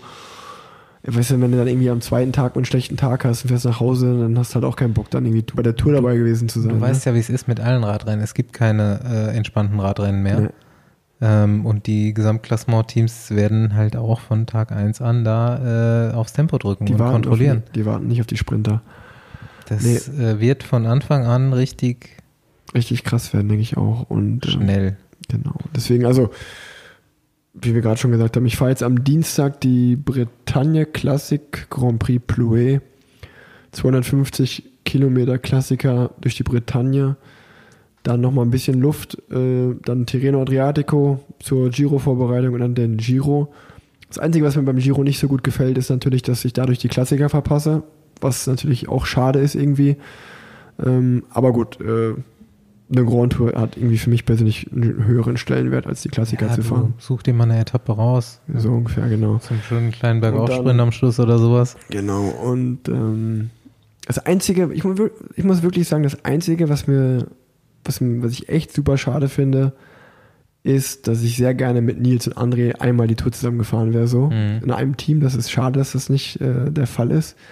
Vor allen Dingen auch mit André zusammen, so ein bisschen, wenn wir über die Berge gekommen wären, um, um die Etappensiege zu, zu fighten. Ähm, weil ja, dadurch, dass das nicht der Fall ist, bin ich halt dieses Jahr auch mit André nur Tour Down Under gefahren und nix zusammen sonst. Und das war auch so, wo ich, wo ich dem Team gesagt habe, so, ey Leute, äh, in Zukunft, da müsst ihr mal ein bisschen äh, schlauer das, das Team zusammenlegen. Mhm. Ähm, das ist das einzige Schade, der einzige Punkt, den ich schade finde an, an der ganzen, an dem Rennen, an der Rennprogrammgeschichte, sag ich mal. Ähm, und jetzt können wir noch ein paar, paar Tipps raushauen, sag ich mal. Äh, grünes Trikot. Wer gewinnt dieses Jahr das grüne Trikot? Ich sag Wout van Aert. Ah, ich nehme noch was anderes, wäre auch eigentlich mein Tipp gewesen. Ähm, aber dann sage ich dieses Jahr. Ah, ich sag, ich sage sogar Sagan macht es dann wieder. Ist ja jetzt auch, ist jetzt auch richtig hochgepokert, auf den achtmaligen Sieger vom grünen Trikot zu setzen. Ich meine, Wout van Aert ist jetzt quasi ja dann auch der nominelle Sprinter von Jumbo Visma. Genau. Witzigerweise. Hätte man jetzt letztes Jahr, also bis dieses Jahr auch noch nicht gedacht. Aber durch äh, die Abwesenheit von Dylan Gronewegen, der wahrscheinlich in dem Team eh nicht mitgefahren wäre, Nee. mit der Ausrichtung auf einen, wirklich auf einen Toursieg. Aber er ist ja auch ein Sprinter, ne? Er hat ja letztes Jahr auch schon eine Sprintankunft gewonnen. Ja. Also, als ich die Werte, ich glaube, Velon hat die Werte von seinem Sprint veröffentlicht, die er bei meinen Remo gefahren ist, muss ich sagen, ich weiß nicht, ob ich die Sprinte, die Werte schon jemals, jemals gefahren bin im Sprint, die der am Ende von einem 300 Kilometer Radrennen gefahren ist. Also, Erstaunlich, wie gut Alaphilippe da noch mitkommt. Wirklich, wirklich. Also, ich war, Also, wie, das war ja irgendwie 1400 Watt Durchschnitt oder so über, wie Alaphilippe aussah in diesem Sprint, das sah wirklich aus, als würde sich äh, beide äh, Hüftgelenke auskugeln. Ja.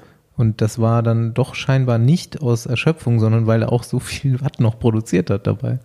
genau, genau. Krass. Ja. Ähm, Toursieg geht an. Das ist echt, ich bin mir noch nicht, ich hab, bin mir noch nicht wirklich im Klaren. Ich möchte eigentlich tatsächlich nicht Primo Roglic sagen. Und Ich wenn er es nicht wird, Bernal. wird es wirklich offen. Ne? Ja. Stimmt. Ich sag aber irgendwie Egan Bernal. Ich glaube, der hat das letztes Jahr so souverän auch schon gemacht. Irgendwie, es geht viel berghoch, wenig Zeit fahren, nur ein Bergzeit fahren. Ich sag Bernal macht's wieder. Weil ich, meine Befürchtung ist bei sowas auch immer, Tour de l'Ain, Dauphiné ist halt auch schon noch ein bisschen vor der Tour. Ich weiß nicht, ob du so eine super krasse Form auch einfach mal zwei Monate halten kannst. Zu früh, gefühlt. zu fit, sage ich ja auch Ja. immer. Aber das ist auch, warum ich jetzt zögere, äh, Roglic zu sagen. Bernal habe ich eigentlich keinen Bock drauf. Carapaz kann es auch gewinnen. Cara Carapaz ist auch ein guter Tipp eigentlich. Ähm, ja, das Thibaut ist halt jetzt. Pinot ist auch ein schöner Tipp mal. Ja, nee. Franzosen kein Stage Race. Franzose gewinnt kein Stage Race. Ähm, wenn ich jetzt Roglic rausnehme, habe ich nämlich jetzt ganz eigentlich einige Leute auf einem Niveau und da gehört auf jeden Fall Emo Buchmann dazu. Okay, Ich sage jetzt einfach Emo Buchmann. okay. Auch wenn das eigentlich Quatsch ist. Ich kein Druck jetzt von dieser Seite aus. Ja. Ich will einfach nur gerade nicht Egan Bernal sagen und Roglic, glaube ich, zu früh fit. Okay, Bergtrikot. Keine Ahnung. Das wird halt auch meistens jemand, der irgendwie aus irgendeinem Grund aus der Gesamtwertung rausfliegt, aus, weil er irgendwo mal Zeit liegen gelassen hat und dann aufs Bergtrikot geht. Könnte man jetzt mal auf United Emirates gehen. Ich sag Roman Bardet gewinnt das Bergtrikot. Ja, auch guter Tipp. Ja. Der letztes Jahr auch gewonnen. Weil der wird wieder die Gesamtwertung irgendwo Mhm. am vierten Tag versauen. Also da will ich jetzt mal in diesen Favoritenkreis nehme ich jetzt mal noch Mikel Landa. Ah, auch sehr gut. Ähm, ich sag Mikel Landa, weil der zieht auch, hat bis jetzt auch noch nie geschafft, drei Wochen irgendwie ernsthaft durchzuziehen ohne einen schlechten Tag und dann kann der umswitchen. Ja, ja. Ja, es wird, wird echt spannend. Ähm, ich, das habt ihr ja, ich habe jetzt letztens im Training auch die, die letzten Folgen von euch gehört und da ist mir das auch nochmal aufgefallen, wie schnelllebig auch der Radsport so ist. Also Ja, Peter Sagan war gefühlt unantastbar jahrelang, dann kommt ein Van Aert, kommt ein Van der Poel. Jetzt haben wir so jemand, okay, der ist jetzt Remco. verletzt, aber Remco ist ja nochmal ganz anders. Dann nochmal Pogacar. Und das ist ja so, Der wird irgendwie aber auch schneller, der Radsport, oder? So, also, also, das Ding ist auch einfach so für mich mittlerweile, das ist eigentlich so krass, man, man, man sagt ja, ähm, oder es ist ja so, man macht ja den Sport schon, um zu gewinnen im Endeffekt.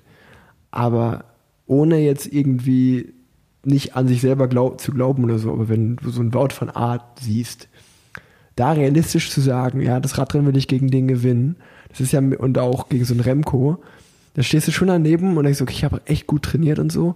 Ey, wenn ich heute zum Beispiel bei, bei Milan Sanremo oder so, äh, bin ich ja dann im Finale nicht durch, dabei gewesen durch einen technischen Defekt, aber da ist zum Beispiel so, man hat ja dann auch mal so kleine Träume an der Startlinie, fährt so los und denkt so, boah, wenn ich heute, so ein Zehnter oder so, boah, das wäre richtig krass so.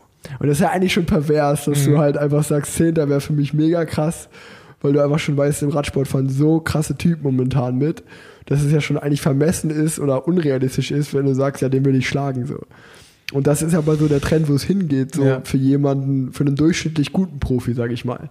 Weil einfach alle anderen so, jeder ist ja gefühlt jetzt ein Jahrhunderttalent. Und weil auch irgendwie jedes Rennen wichtiger wird. Also so, Ja. es gibt nicht mehr so die Rennen, die die, die die Guten zur Vorbereitung fahren und halt einfach mal nur so mitnehmen, ohne ins Finale reinzuhalten oder so, sondern wenn ein Remco am Start ist, dann fährt er halt auch weg. Und dann gewinnt er das auch. Und äh, Ja, Remco ist ganz krass für mich. Also wirklich auch, puh. auch so Leute wie jetzt Nibali, diese komplette Treckmannschaft, die Ja, da bei äh, Lombardei haben, die halbe Treckmannschaft kommt da im Finale an und wird abgehängt von Mhm. Vogelsang und George Bennett. Ja. Und äh, Es, es ist halt auch einfach irgendwie so, Vlasov, auch so ein Junger wieder. George Bennett und Vlasov. Ne, was ich halt so krass finde, ist auch so, dass halt da der Radsport so fast so ein bisschen so Formel-1-Züge annimmt. Mhm. Dass halt es so einen Mercedes AMG-Team jetzt gibt und Ferrari. Okay, dieses Jahr ist Ferrari nicht gut, aber ich sag mal, im Radsport ist es halt jetzt, es gibt halt für mich gerade jetzt so, ist es so ein, klar, so ein Jumbo Visma, sogar Platz 1 mittlerweile, wie die Aber arbeiten. ja, halt auch erst so, jetzt so in der Stärke erst seit diesem Jahr. ja, ja.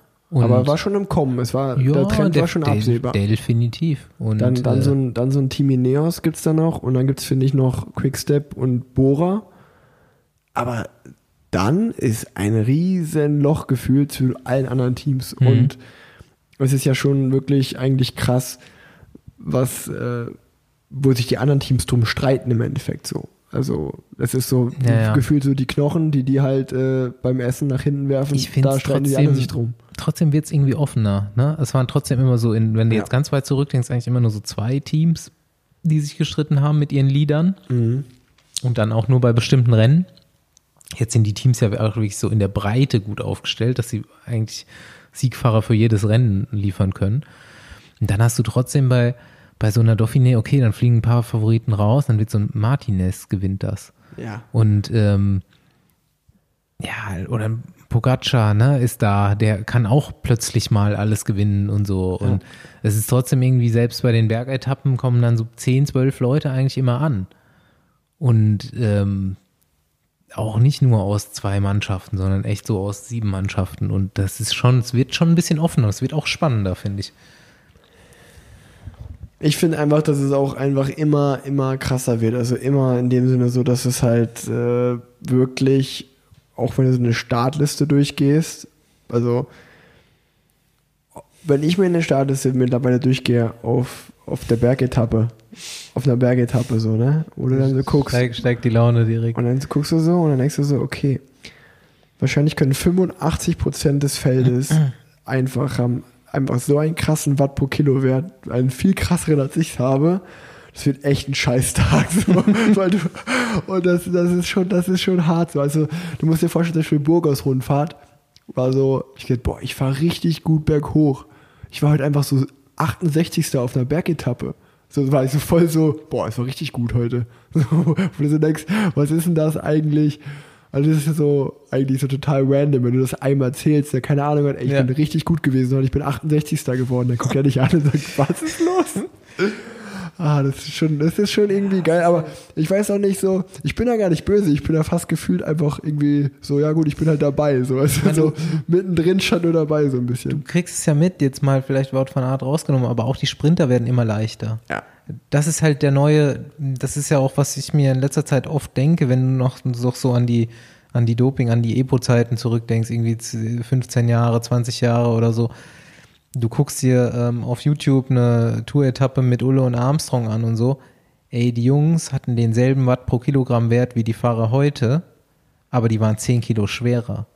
Das waren einfach so richtige Maschinen, so richtige Männer.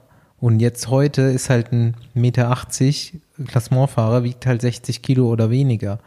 Und damals war halt ein Ulle mit 72, 71 Kilo am Start und Armstrong hatte das wahrscheinlich auch ungefähr.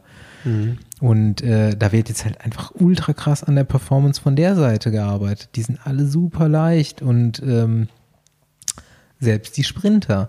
Und dann haben halt Fahrer, die früher echt stabile äh, Sprinter beziehungsweise Klassikerfahrer waren, langsam Probleme. Sobald es Ja. im Berg hochgeht, wird es halt echt schwierig, weil, wie du schon sagst, was, was hast du an der Schwelle ungefähr? Oh, keine Ahnung, lass mich überlegen Jetzt schnell. wird's, jetzt wird's peinlich. Äh, warte, warte, warte. 740. Ja, lass mich mal. Lass mich mal so. Weiß nicht, 4,855 Watt oder so. Nee, du Quatsch. 5,85. Denkst du so viel? Nee, glaube ich nicht. Warte mal, warte mal, lass mich mal überlegen. Das ist ja- 450.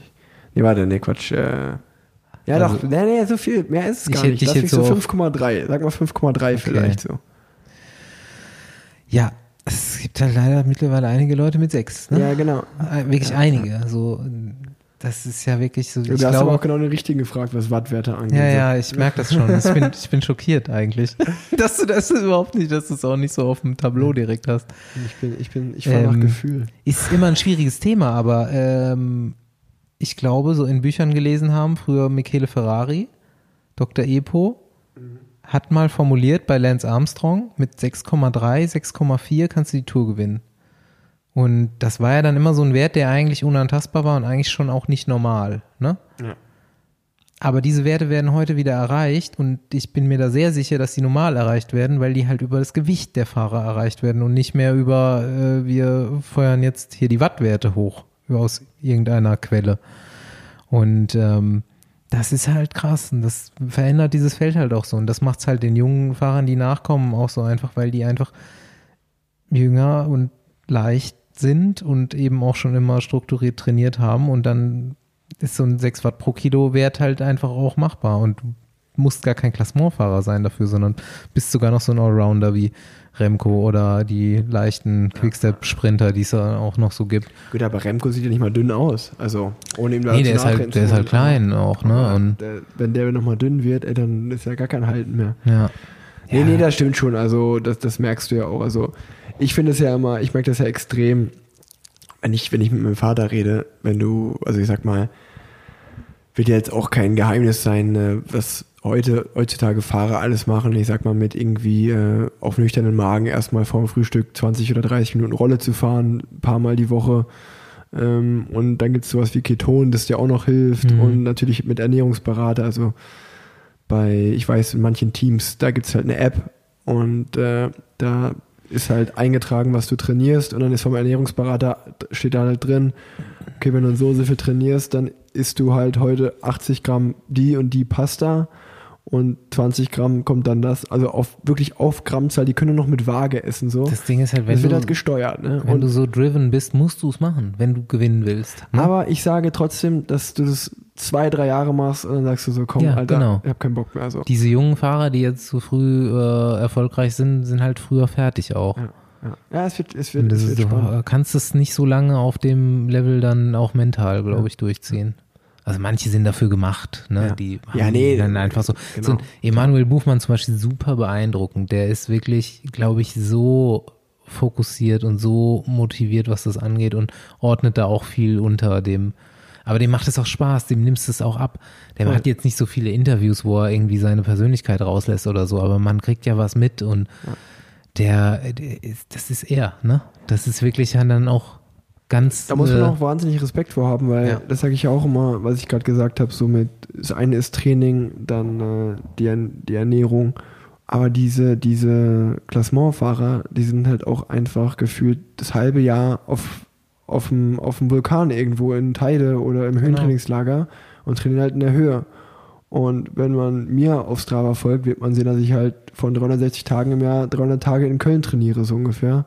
So wie dieses Jahr. Und- selten auf dem Tade. Genau, also, also selten bis nie, kann man sagen. Und das macht natürlich auch mal so einen Unterschied natürlich. Das ist ne? ein Teil von Talent. Ja. Es gibt ganz viele Arten von Talent im Leistungssport. Verletzungsunanfälligkeit, nicht so oft Ja. krank zu sein, äh, schnell zu regenerieren, in, bei einer Grand Tour auch in der dritten Woche noch nicht Ja. Leistung zu verlieren oder nicht maßgeblich und dann aber auch das so zu wollen, dass du dein Leben danach ausrichtest und Genau. dann nicht viel, dass das aber auch keine Last für dich ist, ne?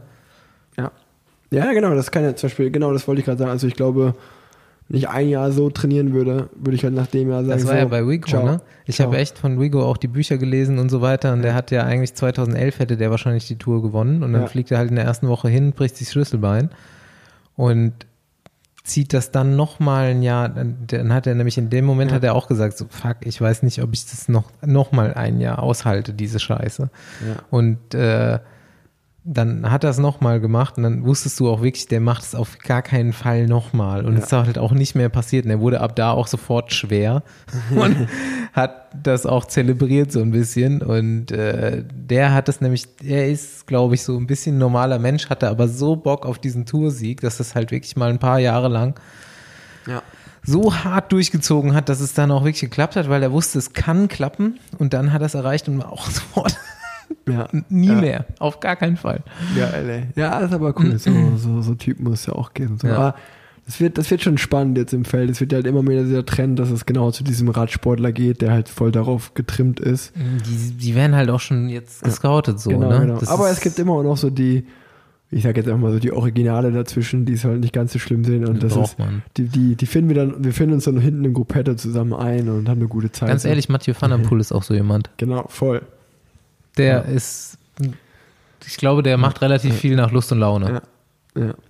So, dann noch, dann noch ein Tipp. Ich weiß gar nicht, ich glaube, ich hoffe, ich habe es nicht in der letzten Folge schon angesprochen, aber weil wir gerade auch weil über früher und so geredet haben.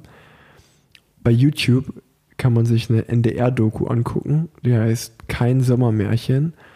Und die war, ging natürlich um Jan Ulrich und auch ein bisschen über Doping, aber gar nicht so groß negativ, wie ich mir das eigentlich gedacht hätte von den Öffentlich-Rechtlichen. Das war okay.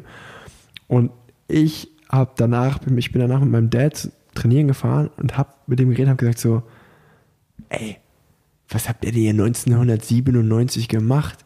Es ist mir nochmal so bewusst geworden, als ich diese Doku geguckt habe, wie anders Radsport vor 23 Komplett Jahren andere war. Sportart irgendwie, ne? Das ist Das so, ist so hobbymäßig. Ey, oder? Genau. Ey, diese, Die Trikots, die die anhaben Oh, und so, flattert das ist alles. echt, Es ich habe das Ding auch lustig. geguckt und ich, ich, ich gucke mir auch immer noch mal gerne irgendwie YouTube-Videos aus der Zeit an. Die hatten ja alle an dem Lenker, hatten die so Zeitveraufleger auch drauf und sind so hinter Tempo so hinterhergefahren Ja. so. Es war, es war so lustig. Und dann, da gibt's die eine Etappe, das war die erste, nee, ich weiß nicht, ob es die erste war, wie auch immer, aber das war auf jeden Fall die Etappe, die mein Vater gewinnt nach Plümleck. Und dann fährt er so dann ne- neben mir und sagt so, und weißt du, was das krasseste war? Ich habe die in dem Jahr gewonnen und dann bin ich die 2008 in meiner letzten Tour, war dieselbe Zielankunft. Und wir sitzen so im Bus und ich wusste halt so, ich habe halt schon so gesagt, so ja, ich würde halt schon gern probieren, weil ich habe die halt gewonnen und so, Mhm. so so mit Selbstvertrauen aufgekommen. Ich, ich probiere da. Und dann hat er gesagt, Fährt er beim Milram? beim Lehrraum, genau. Und dann hat die, in dem Jahr hat die Valverde gewonnen und er hat, glaube ich, irgendwie 25 Sekunden verloren auf einem Kilometer oder so. und hat so gesagt, der, hat gesagt, auch für ihn, das war so einer der krassesten Momente für ihn, wo er gesagt Ja. hat, so, boah, ist jetzt Zeit, dass ich aufhöre. So, ich habe das einfach gewonnen und jetzt verliere ich, ich komme nicht mehr in der Nullzeit an, sagte so, ich verliere über 20 Sekunden auf einen Kilometer. Das Und war, das war so krass, wie ne? Amateurradsport. Ja. Und jetzt heutzutage, ich stehe, jetzt kann man nochmal die Brücke zum Anfang äh, schlagen. Ich stehe da in Referat heute an der Strecke und gucke dazu.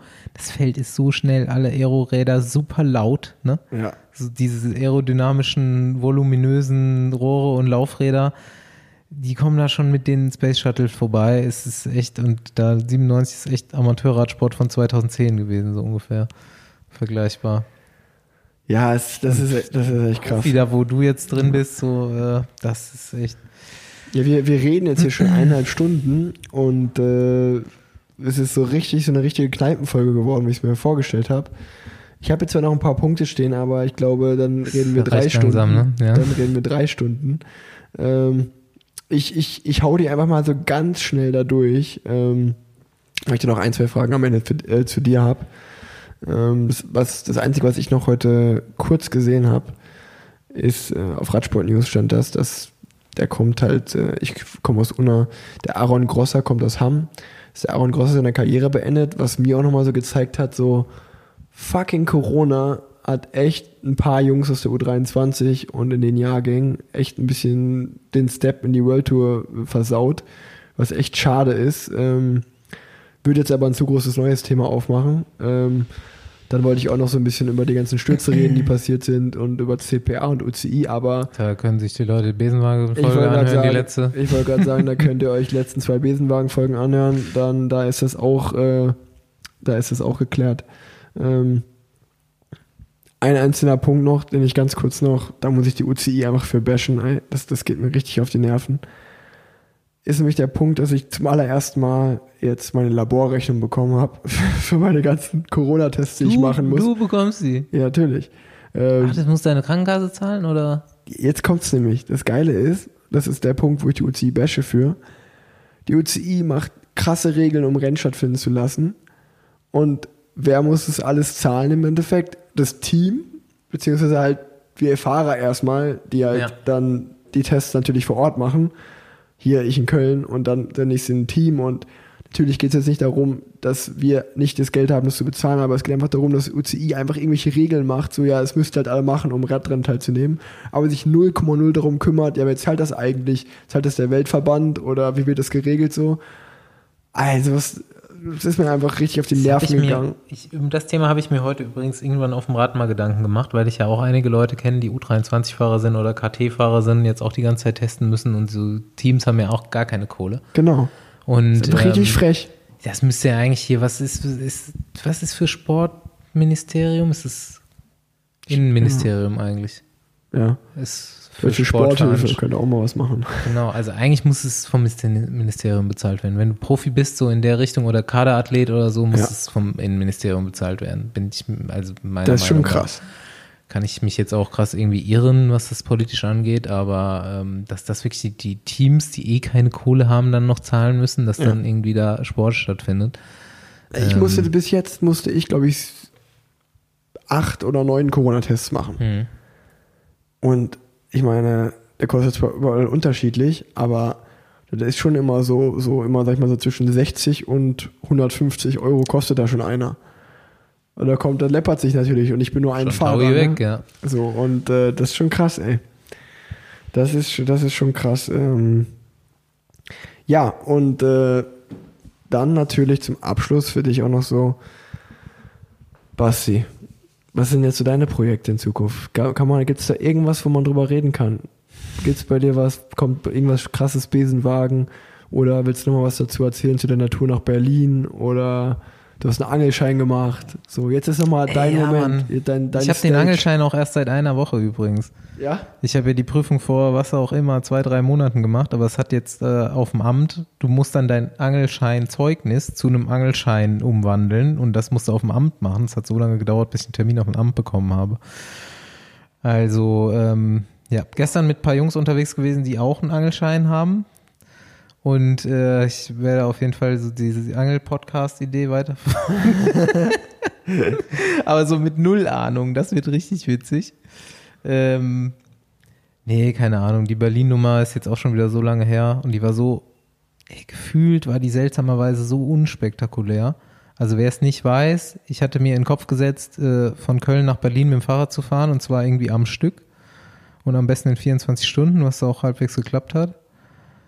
Äh, wir haben das zu zweit gemacht. Und das war aber halt irgendwie, wir sind abends losgefahren, erst die Nacht gefahren, die Nacht war irgendwie scheiße, kann man sich ja vorstellen. Ja. Aber danach war das einfach super cool und so völlig nicht anstrengend. Wir sind 30-6er Schnitt gefahren für 608 Kilometer Krass. und nach 550 Kilometern haben wir uns so unterhalten und es ist eine ganz normale Radtour eigentlich. Das ist aber echt krass. Super strange. Und auch nachher so keinen Schlafentzug gehabt, irgendwie ganz normalen Schlafrhythmus weiter gehabt, nicht sonderlich im Arsch gewesen. Verrückt, verrückt. Verrückt, also cool, mal gemacht. Gut gelaufen, besser als wenn man jetzt völlig zerschellt wäre natürlich. Aber ähm, ja, insofern, also in, in meiner Erinnerung jetzt nimmt es gar nicht so den Riesenplatz jetzt, glaube ich, ein. Komischerweise. Das ist aber echt Wir verrückt. haben glücklicherweise ein bisschen Geld für einen guten äh, Zweck gesammelt. Nochmal danke an alle. Genau, das, das, das kam auch noch dazu, genau. Und ähm, ja, sonst, keine Ahnung. Ich habe dir schon erzählt, ich habe jetzt, äh, ich wollte mir dann Richtung Herbst mal ein bisschen mehr Zeit nehmen für neue Projekte. Und Also können gucken, wir gespannt sein. genau, mal gucken, was so kommt. Erstmal drüber nachdenken tatsächlich. Sehr gut, sehr gut. Also, wer dann auch noch mehr darüber wissen will, kann ja auch einfach die Besenwagen-Folgen nachhören, falls er nicht eh die schon hört. Ähm, da erfährt man auch alles. Dann die einzige Rubrik, die ich diese Woche noch mach, mitnehmen werde, ist die Hörerfrage. Ähm, auch aufgrund dadurch, dass wir schon so lang quatschen, mache ich anstatt drei Hörerfragen nur eine Hörerfrage. Aber eine sehr coole Hörerfrage. Die ist wie folgt. Kannst du dir vorstellen, im Winter mal sechs Tage Rennen zu fahren? Oder kommt das in einer Saisonvorbereitung nicht in Frage?